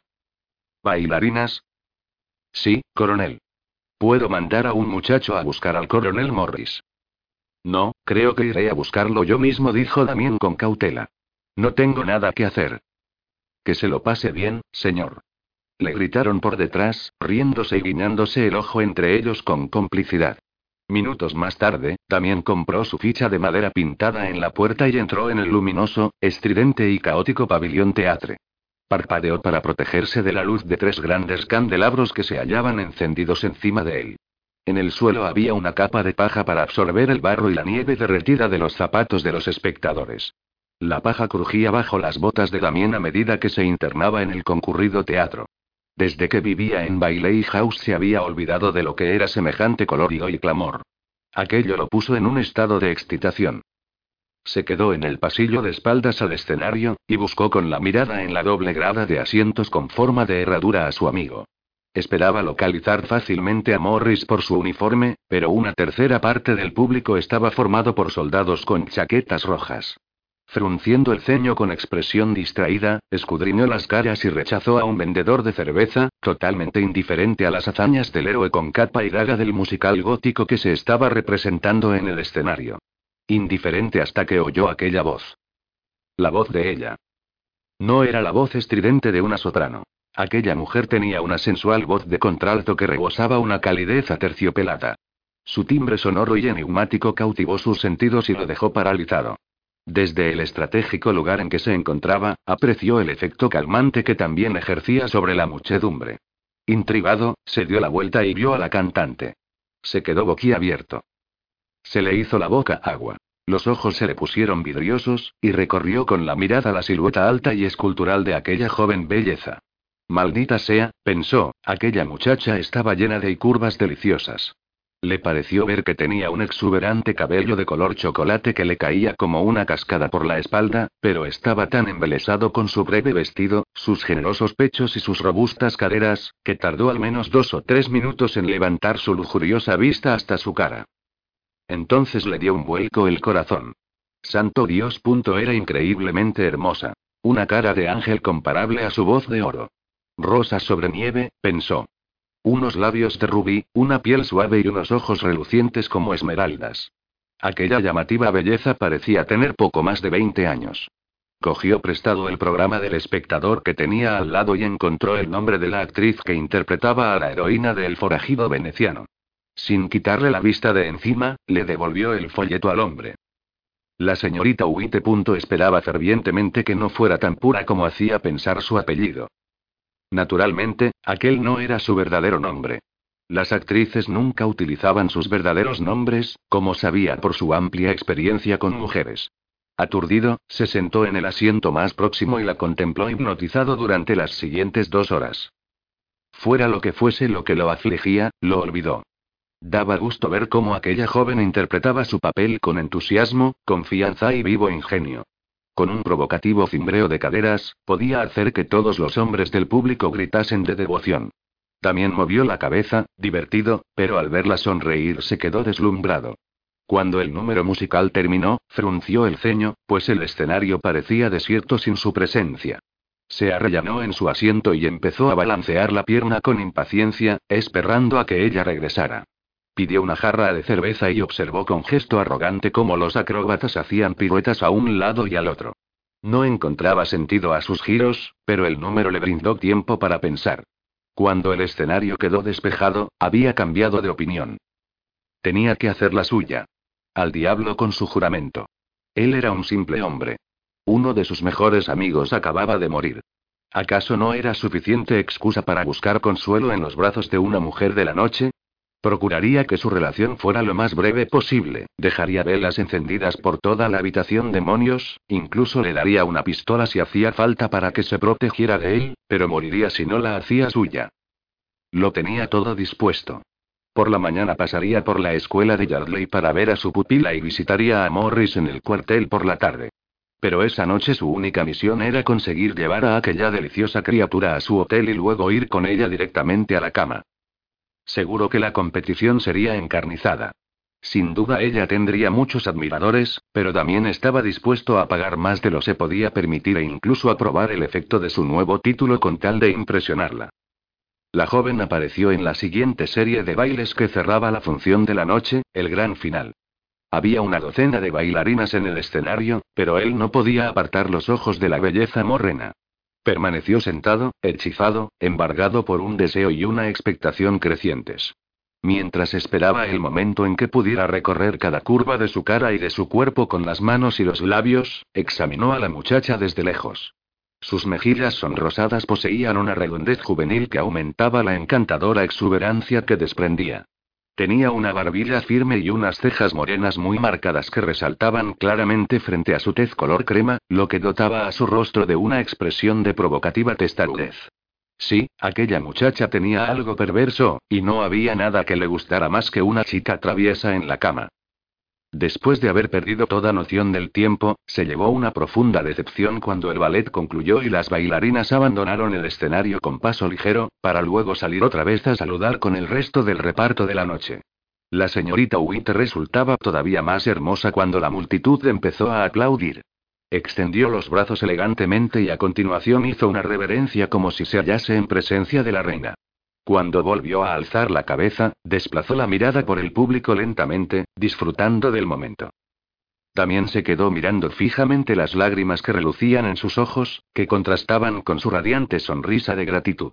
Vives por y para este momento, ¿verdad, preciosa? Parecía que se empapara de la efusión de la calidez y el cariño del público como una rosa que absorbe los rayos del sol en verano. Mientras permanecía allí sentado, muy quieto, con la barbilla apoyada en el codo, una parte de su corazón que creía muerta sintió una gran ternura por ella, sin que supiera por qué. Su rostro desprendía tanta sinceridad. También estaba tratando de averiguar la mejor forma de acercarse a ella cuando de repente la mirada de la joven llegó hasta él y se detuvo. Sus miradas se cruzaron desde una distancia equivalente a la mitad del luminoso teatro con una fuerza que estuvo a punto de desarmarlo. También no podía moverse. Su corazón latía con fuerza. Apenas podía respirar, impotente bajo el hechizo de sus ojos color esmeralda. De repente ella apartó la vista, al tiempo que sus mejillas se teñían de un brillante rubor. Rápidamente se recuperó del azoramiento que le había provocado su mirada y lanzó a la multitud un último beso antes de abandonar el escenario con paso decidido. El telón se bajó y comenzó la caza. Él ya estaba de pie y recorría el pasillo con paso majestuoso contra el torrente de espectadores entusiasmados. No recordaba la última vez que se había acostado con una chica que se ruborizaba. La gente se apartaba de su camino de un salto al ver que se acercaba a ellos, con su mirada firme y feroz clavada en la entrada de artistas, como si de una plaza fuerte española se tratase. Cuando vio que todos los hombres eran expulsados del espacio situado entre bastidores, una sonrisa leve y rapaz se dibujó en sus labios. Puede que ellos se conformaran con un no por respuesta, pero él no pensaba dejar que nada impidiese su conquista. Dejó a la muchedumbre vociferando en la puerta principal y fue en busca de otra entrada. Cansada pero entusiasmada tras el programa de seis horas de duración, Miranda cogió los tres chelines que le pagaban por la sanción, se despidió del señor Chipping y de los actores, y salió del camerino comiendo los últimos bocados de una salchicha metida en un bollo. Puesto que se había quedado sin cena por culpa del castigo de la señorita Brocklehurst, estaba muy hambrienta después del ejercicio realizado. Vigdale, el malo villano de la compañía que en realidad era un hombretón bondadoso, le había dejado su petaca llena de buen borgoña para acompañar su sándwich y calentarle el estómago antes de emprender el gélido paseo de vuelta a casa. Arrebujada otra vez con su capa de lana áspera y calzada con sus botas negras y gastadas, recorrió el estrecho pasillo en dirección a la puerta trasera del teatro para evitar el tropel de hombres, la mayoría de ellos soldados, que exigían, como siempre, que se les presentase a las chicas. A pesar de que aún se sentía exultante por la función, la perspectiva del largo paseo que le esperaba hizo que suspirara cansinamente, pues le temblaban las piernas tras el intenso ejercicio del ballet. Había multitud de granujas que pedían a voces que les dejaran llegar hasta la zona entre bastidores, sabía que la habrían llevado a casa encantados, pero no podía arriesgarse a que alguien relacionase a la señorita Witte, del Teatro Pavilión, con Miranda Fitzhubert, de la escuela de Yardley. Sintió una punzada de terror al recordar la cita que tenía al día siguiente con el señor Reed y su vara, pero se negó a dejar que la ansiedad anulase la sensación de triunfo que experimentaba tras el cálido aplauso que había recibido del público. Me adoran, pensó alegremente, dando un gran bocado al sándwich. Abrió la pesada puerta dando un empujón con la cadera y se internó en la fría noche invernal. Algunos copos de nieve aislados se arremolinaban como polillas alrededor del farol fijado a la pared. Cuando se disponía a descender la escalera de madera de la parte trasera del teatro, dejó de masticar de repente y se quedó inmóvil. Era él. El corpulento e imponente oficial que la había estado mirando con tanta intensidad. Se hallaba al pie de la escalera, apoyado contra el poste en una postura despreocupada, con una reluciente bota negra sobre el escalón inferior. Tamborileaba nerviosamente con los dedos en el tosco pasamano de madera, con el gabán echado sobre el brazo. Alzó la vista, la vio, y dejó de mover los dedos. Sus miradas se cruzaron. Una vez más, como le había ocurrido en el escenario, su cuerpo reaccionó emitiendo unas oleadas de emoción que recorrían sus terminaciones nerviosas y le provocaban un temblor en el vientre. En el escenario se había ruborizado de la cabeza a los pies, fascinada y al mismo tiempo asustada por su mirada. Aquel hombre le recordaba a un gran lobo que se hubiera acercado sigilosamente a un rebaño de ovejas si hubiera escogido la que le apetecía para cenar, pero Miranda no estaba dispuesta a dejarse devorar. Sabía perfectamente lo que él quería. Vaciló en el tercer escalón, con el corazón desbocado. Era un formidable guerrero de una austera belleza viril, con una estatura de más de un metro ochenta y una constitución de puro músculo. Un hombre así, que irradiaba su aura de superioridad natural, podría resultar profundamente turbador si no se andaba con cuidado. Decidió que se limitaría a no hacer caso a aquella espléndida criatura, como había hecho con los demás. Le parecía arriesgado exponerse a cualquier tipo de aproximación, sobre todo teniendo en cuenta que no había un alma a la vista. Después de tragar a la fuerza el último bocado de comida, adoptó una expresión de enérgica confianza y reanudó la marcha por la escalera. Disculpe. Me gustaría pasar. Él le dedicó una leve sonrisa diabólica. Sin embargo, en lugar de apartarse, se colocó en el escalón inferior, apoyó las manos en los pasamanos de ambos lados y le cerró el paso con el cuerpo. Y menudo cuerpo, pensó ella, respondiendo a su media sonrisa pícara con una mirada maliciosa. Sus gigantescos hombros estaban rematados con las charreteras doradas de su orgulloso uniforme escarlata. Recorrió con la mirada sus enormes brazos y su esbelta cintura. Los pantalones grises de su uniforme de infantería de invierno ceñían sus largas piernas y desaparecían dentro de unas lustrosas botas negras. Pese a que físicamente resultaba intimidante, no le inspiraba miedo. Bajó lentamente los escalones en dirección a él y al llegar al escalón situado dos peldaños por encima de él, se colocó a la altura de sus ojos. Arqueó las cejas y lo miró con expectación, aguardando a que se moviera, pero era evidente que no tenía intención de dejarla pasar hasta que no recibiera un poco de atención. Él no dijo nada, pero le dirigió una sonrisa angelical a escasos centímetros de su cara. Tras forzar una sonrisa a modo de respuesta, Miranda le quitó el tapón a la petaca y bebió un trago de vino, examinándolo con naturalidad.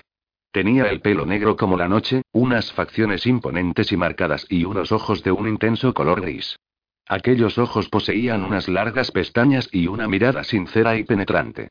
Miranda bajó la vista hacia su hermosa boca. Hola, señorita Huite murmuró él, en un tono grave y sensual.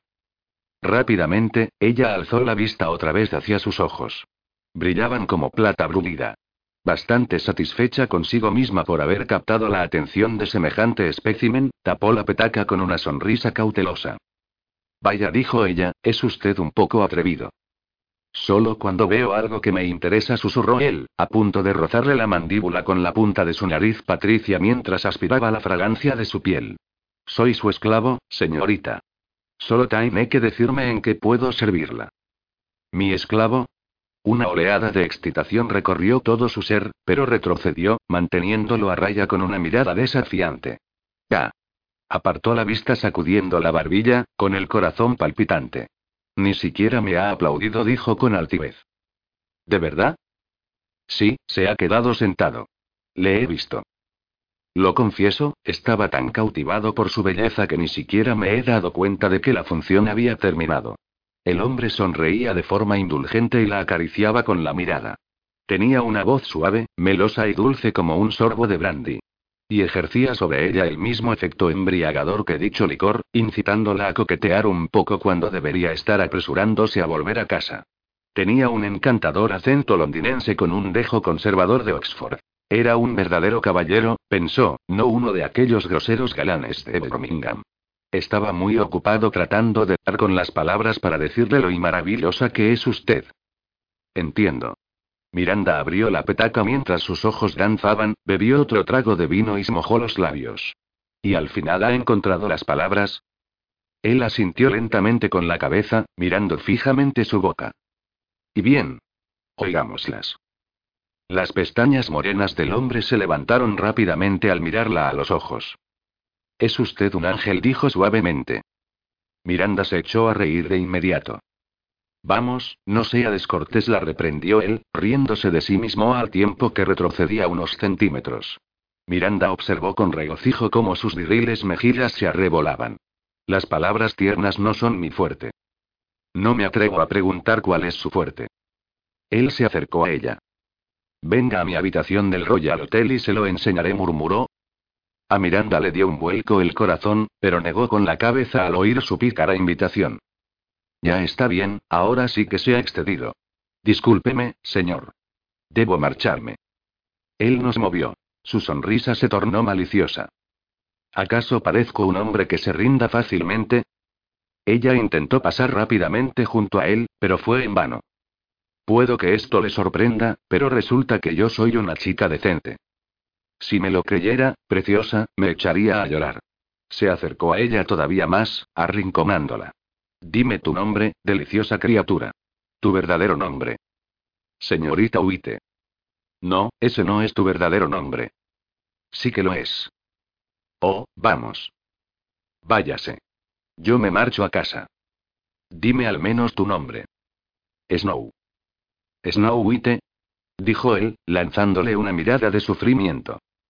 Adiós contestó ella de repente, y comenzó a agacharse por debajo de su brazo, pero él se movió rápidamente y la atrapó por el pliegue del codo, y la atrajo hacia sí con una carcajada grave y sonora de pirata. Me encantan los desafíos, cielo. Su rostro duro y angular quedó esculpido por las sombras bajo el farol, mientras elevaba firmemente la barbilla de Miranda con sus dedos enfundados en un guante de piel. Me parece que no te das cuenta de lo mucho que te deseo. Señor. Apenas capaz de recobrar el equilibrio, ella únicamente atisbó sus ojos grises antes de que los cerrara, bajara la cabeza y reclamara su boca. Los labios de él contuvieron su grito ahogado de alarma. Aquel hombre irradiaba deseo, la envolvía con una electricidad crepitante. Rodeó la nuca de Miranda con la mano y la besó con más intensidad, obligándola con cierta brusquedad a acercar los labios. Gemía como un hombre hambriento mientras saboreaba su boca con un profundo e íntimo anhelo y la sujetaba con más fuerza por la cintura. Cuando ella lo empujó en señal de protesta, él la agarró con mayor firmeza contra su férreo cuerpo, con tal dureza y fuerza, con tal virilidad, que reprimía con satisfacción sus débiles esfuerzos. Miranda sintió que se quedaba sin fuerzas a medida que la lengua de él acariciaba la suya y sus manos le tocaban el pelo, la cara y el cuello. Era agradable sentirse abrazada, llena de ese temerario júbilo que en parte se debía a la soledad y en parte al deseo. Sus besos y sus suaves caricias la cautivaron, haciendo que su cuerpo palpitase hasta que fue incapaz de controlarse. Alzó los brazos indecisa y jadeante, desplazó las manos por la amplia superficie de sus hombros y lo estrechó entre sus brazos. Un gruñido grave de placer brotó de la garganta de él al recibir su abrazo. Le cogió con delicadeza dos mechones de pelo y dejó que se deslizaran entre sus dedos. Ella acarició con la mano su pecho musculoso y volvió a subir hasta su mandíbula perfectamente afeitada. Estaba demasiado embargada por aquella sensación para preocuparse porque ni tan siquiera sabía cómo se llamaba. Él se detuvo lo suficiente para poder susurrarle entre beso y beso. Dame tu calor esta noche, preciosa. Puedes hacerlo por mí, ¿verdad? Te necesito tanto, tantísimo. Miranda no podía pensar, y mucho menos contestar, extasiada por aquella sensación. Deslizando los dedos por el pelo de él, lo atrajo hacia sí en una petición silenciosa de más besos que él atendió gustoso. Un escalofrío de expectación recorrió todo su ser al notar que él le metía la mano en la parte delantera de la capa.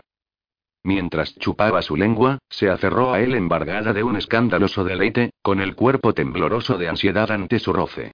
Era perfectamente consciente de que la mano de él estaba explorando la curva de su cintura y su cadera a través de la muselina. De repente soltó un brusco jadeo de deseo cuando él le estrujó la nalga izquierda.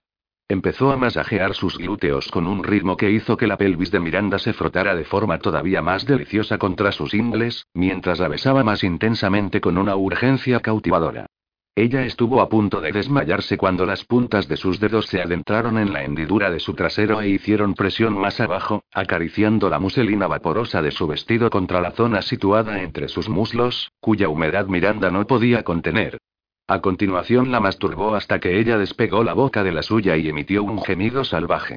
Oh, Dios, estoy tan excitado y no creo que pueda aguantar, dijo él jadeando. Ella abrió los ojos lentamente, aturdida y débil, con el corazón desbocado. El pecho de él se estaba hinchando, y su rostro angular había adquirido un aspecto duro a causa del deseo. Miró en dirección al muro oscuro del teatro, y a continuación le lanzó a ella una mirada especulativa. Debajo de esta escalera está oscuro. No. Dijo ella, con la voz entrecortada y los ojos muy abiertos. Él le dedicó una enigmática sonrisa, con los labios aún húmedos de sus besos. Muy bien. Entonces en el hotel.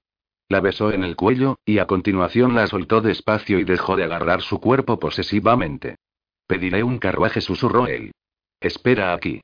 Se apartó de la escalera y se dio la vuelta al tiempo que se pasaba la mano por el pelo. Tambaleándose y aturdida, Miranda se lo quedó mirando fijamente mientras el hombre se dirigía con paso majestuoso hacia la parada de coches de alquiler. Pasaron varios segundos antes de que se le despejase la cabeza. Oh, Miranda, ¿qué estás haciendo? Cerró los ojos con fuerza por un instante, luchando por recobrar el equilibrio. Repentinamente avergonzada de su lascivia, se alejó de la escalera a toda prisa en dirección al camino oscuro y nevado que conducía a casa.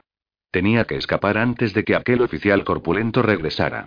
Tenía miedo de no poder resistir mucho más tiempo sus dotes de persuasión. La caminata por la nieve la ayudó a aplacar su pasión. La culpabilidad y la ira rápidamente ocuparon su lugar. No podía creer que hubiera permitido que un completo extraño le hiciera aquello. Aunque sí, había disfrutado con ello. Tal vez llevaba la depravación en la sangre. ¿Acaso era tonta? Pensó airadamente. ¿Acaso no podía distinguir a aquella clase de hombres a 20 metros? La clase de canallas de alta cuna sedientos de placer que se divertían persiguiendo a chicas pobres, haciéndoles creer que eran hermosas. Los hombres solo buscaban una cosa. Sobre todo los que llevaban uniforme. Aquel hombre era un completo egoísta, pensó Miranda soltando un bufido de desdén. Ella no había accedido a su proposición indecente en ningún momento. Simplemente él había dado por hecho que ella estaba de acuerdo. Llamar a un carruaje. Menos mal, meditó resoplando. Si él hubiera seguido estrechándola entre aquellos brazos duros como rocas, ella no hubiera escapado tan fácilmente. Eh. No tardó mucho en oír el grito de perplejidad del hombre. Señorita Huite. Dando gracias a Dios por no haberle dicho su verdadero nombre, Miranda hizo oídos sordos a sus palabras y siguió caminando. Señorita Huite. Volvió a chillar él, en un tono indignado. Tenía la voz de un hombre acostumbrado a dar órdenes y ser obedecido sin rechistar, pero Miranda se limitó a canturrear entre dientes, tratando de fingir que no lo oía desde donde ella estaba. Por lo visto aquel hombre no se dejaba engañar. Maldita sea, muchacha, ¿a dónde diablos vas? A casa. Contestó ella gritando, lanzándole a su aspirante a seductor una mirada por encima del hombro. Su poderosa silueta quedaba recortada por las luces del teatro situadas detrás de él. ¿Por qué? rugió él, como si no pudiese entender que una mujer le dijera que no. Ella se dio la vuelta lo justo para contestarle airadamente. Porque yo, señor, soy una actriz, no una puta. Ah, gritó él, sarcásticamente. No sabía que hubiera alguna diferencia. Ella le lanzó una mirada fulminante, se giró y reemprendió la marcha en dirección a la ciudad del lodo. También maldijo entre dientes y el improperio formó una nube de vapor en el aire nocturno. Todavía podía notar el sabor de la joven en la lengua, pero no hizo el menor movimiento por perseguirla. Ella lo había dejado en ridículo, pensó. Finalmente se dio cuenta de que decía la verdad cuando afirmaba que era una chica decente. Él había dado por supuesto que simplemente se había hecho la difícil para sacarle más dinero. Privado de su premio, gruñó entre dientes y se giró, recordando su juramento. Nada de mujeres. Nada de alcohol encogiéndose de hombros y olvidando a la joven con irritación, decidió volver al cuartel para ver a Morris, pero la pasión no satisfecha le hizo lanzar una última mirada de anhelo a la chica por encima del hombro. Se encontraba a cierta distancia. Avanzaba por el camino con forma de curva y daba grandes y vigorosas zancadas, con la capa negra y el cabello largo ondeando tras ella. Dios, era preciosa, pensó tristemente. Así que decente, ¿eh? Me alegro por ti, chica. Procura seguir así impulsado por un hábito largamente adquirido, miró más allá de su presurosa silueta y oteó el horizonte, cuando, de repente, vio un fugaz movimiento que le llamó la atención. Su mirada se posó en la hilera de árboles que había junto al puente que cruzaba el río Cole, medio helado. Mientras observaba, de entre los árboles surgió una figura alta y oscura que contrastaba con la nieve. Se situó en el camino como si estuviera esperándola. Maldita sea, pensó, ofendido. Y un cuerno, decente. Por lo visto aquella fulana ya tenía concertada una cita para la noche. Había elegido a otro en lugar de a él. ¿Por qué no se lo había dicho en vez de dejar que se pusiera en ridículo? Movió la cabeza con gesto de disgusto, molesto por el rechazo. Lucien siempre le decía que se dejaba embaucar fácilmente por las mujeres. Como siempre, su astuto hermano había demostrado que tenía razón. Hazla disfrutar, amigo, pensó indignado, pero cuando se disponía a darse la vuelta, vio que una segunda figura masculina aparecía de entre el grupo de árboles. Y una tercera. También se detuvo, frunció el ceño y se quedó mirando fijamente. Había algo siniestro en la forma furtiva en que los tres hombres salieron sigilosamente de la oscuridad. Haciendo un esfuerzo, consiguió penetrar con la mirada en el oscuro bosquecillo para ver si había más hombres escondidos y distinguió la tenue silueta de unos caballos ocultos entre las zarzas. Se le erizó el vello de la nuca en una señal instintiva de alarma. ¿No le había hablado uno de los alféreces del cuartel acerca de los criminales que se habían instalado en las afueras de la ciudad? Entretanto, la señorita Witte seguía caminando intrépidamente en dirección a ellos como si no supiera quiénes eran. Entonces también se dio cuenta de que todavía no podía verlos debido a un pequeño cerro que se elevaba delante de ella. Sus ojos brillaron de temor al ver que los tres hombres se alineaban a uno y otro lado del camino, como si se preparasen para tenderle una emboscada a la joven. No son sus amigos. Una energía feroz comenzó a martillarle en las sienes al compás de los atronadores latidos de su corazón. Maldita sea, son unos salteadores de caminos. Ya se había puesto en movimiento, lanzando su gabán y echando a correr. Se deshizo de las cadenas de urbanidad con las que había cargado durante los últimos meses y lanzó un imaginario grito de alivio. No tenía arma alguna, pero aquello no era ningún problema para un hombre que sabía nueve formas de matar a alguien con las manos. A cada zancada que daba, su foco de atención se volvía más nítido, más increíblemente claro, mientras que su mente ya valoraba el problema con una precisión matemática, mostrándole el ángulo adecuado de ataque. Aumentó la velocidad a medida que la chica se aproximaba a la cima del cerro, desesperado por interceptarla antes de que lo hiciera la banda de malhechores.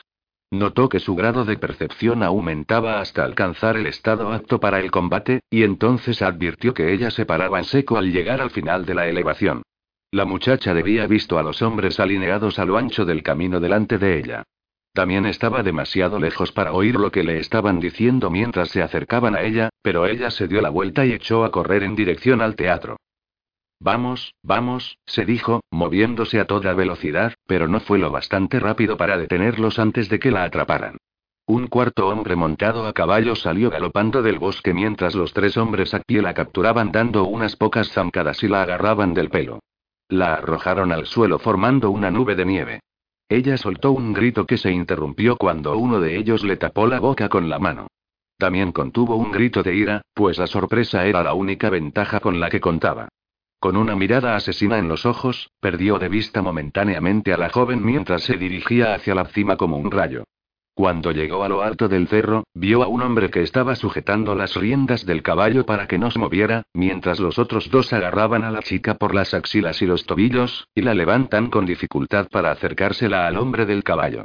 Ella peleó con ellos valientemente, propinando patadas y arañazos, hasta que el hombre que la sujetaba por la parte superior del cuerpo sacó un cuchillo y la amenazó con él. También sintió que en su interior un ser siniestro abría sus diabólicos ojos rojos, puesto en alerta al ver el brillo plateado del cuchillo. La bestia que llevaba dentro olfateaba la sangre. Un cúmulo de recuerdos cruzó su mente. Las noches en el piquete, las cargas con bayoneta. Tenía una percepción distante de lo que le rodeaba, pero aún así clara como el agua, controlada hasta el extremo de una espeluznante tranquilidad. Todo parecía moverse lentamente. El mugriento bandido enfundó su arma para levantar a aquella chica poco dispuesta a colaborar. De repente Damien se les echó encima. Haciendo caso omiso de los gritos del grupo, le dio un cogazo al hombre que le apuntaba a la cara con el cuchillo, movió la cabeza rápidamente hacia atrás y agarró a la señorita Huite por la cintura para evitar que se cayera cuando el hombre se tambaleó de espaldas. El caballo empezó a dar saltos de lado, pero la aterrada muchacha golpeó a Damien en la cara con las uñas, demasiado asustada para ver que se trataba de él.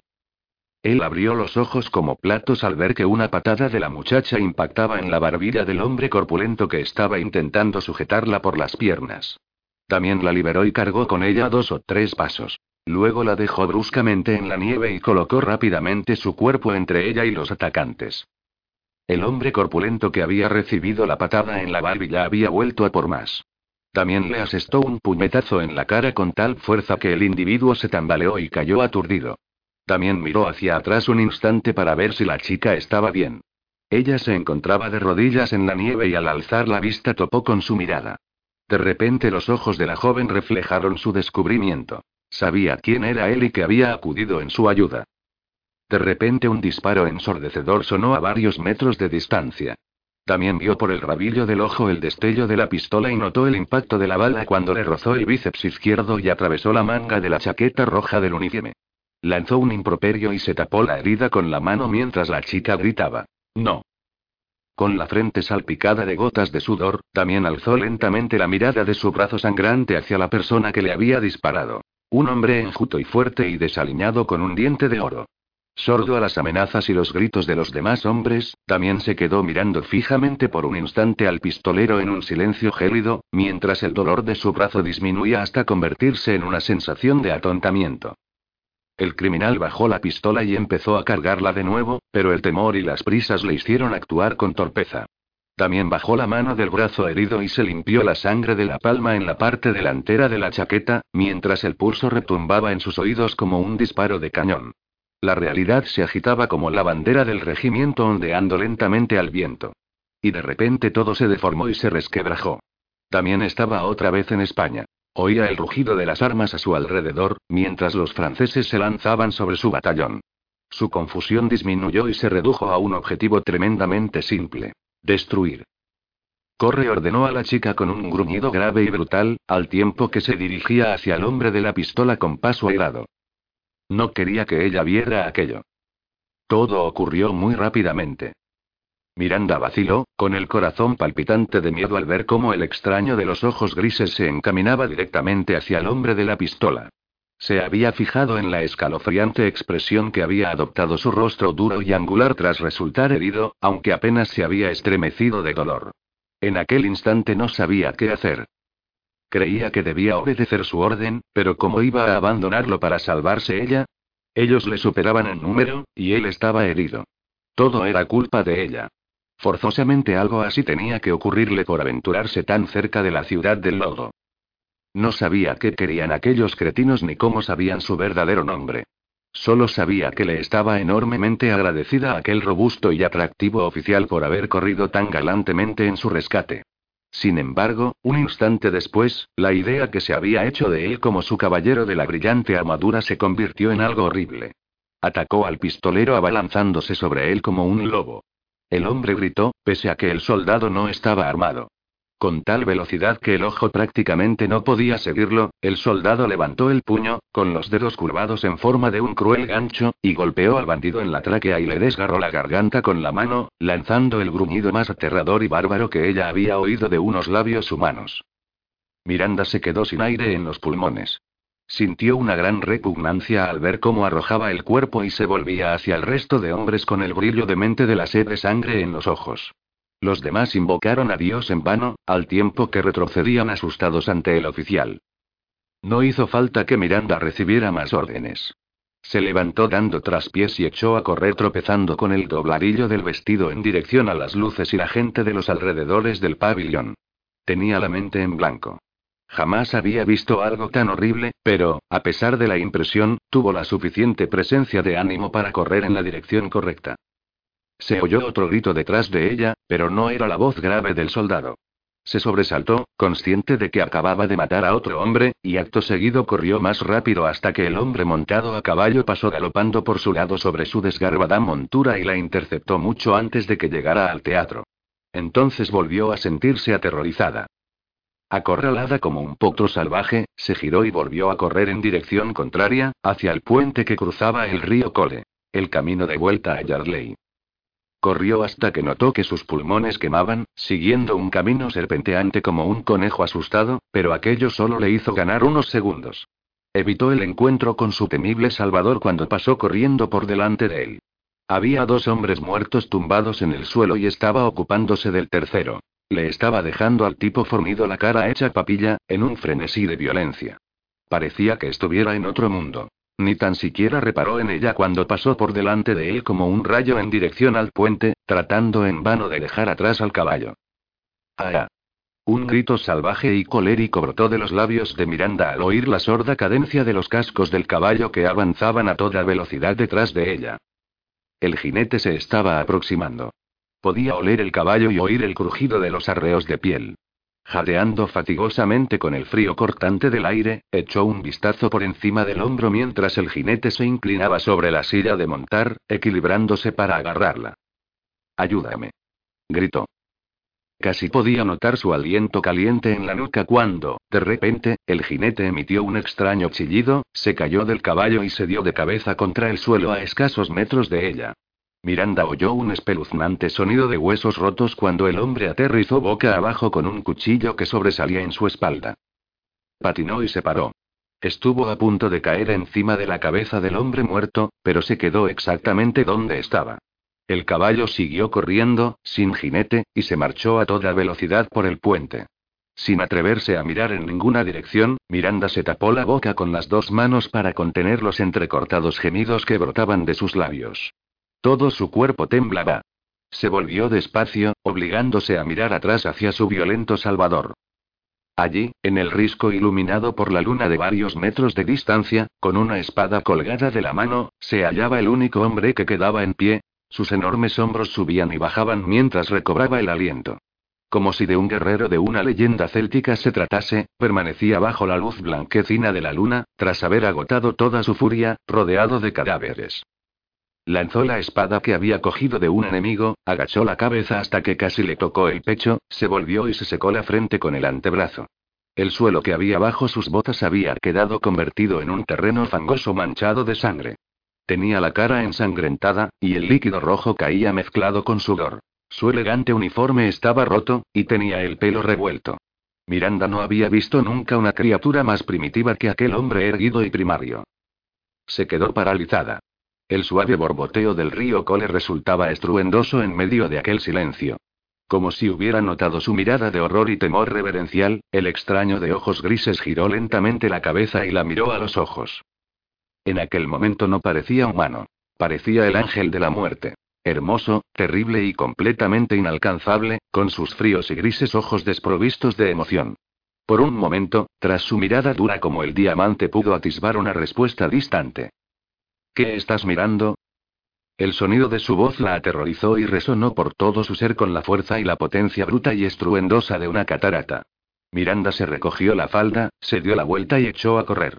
Cruzó el puente pesadamente con una sensación de irrealidad y atravesó a toda velocidad los campos silenciosos, tropezó con los ventisqueros y huyó a ciegas hacia la escuela de Yardley.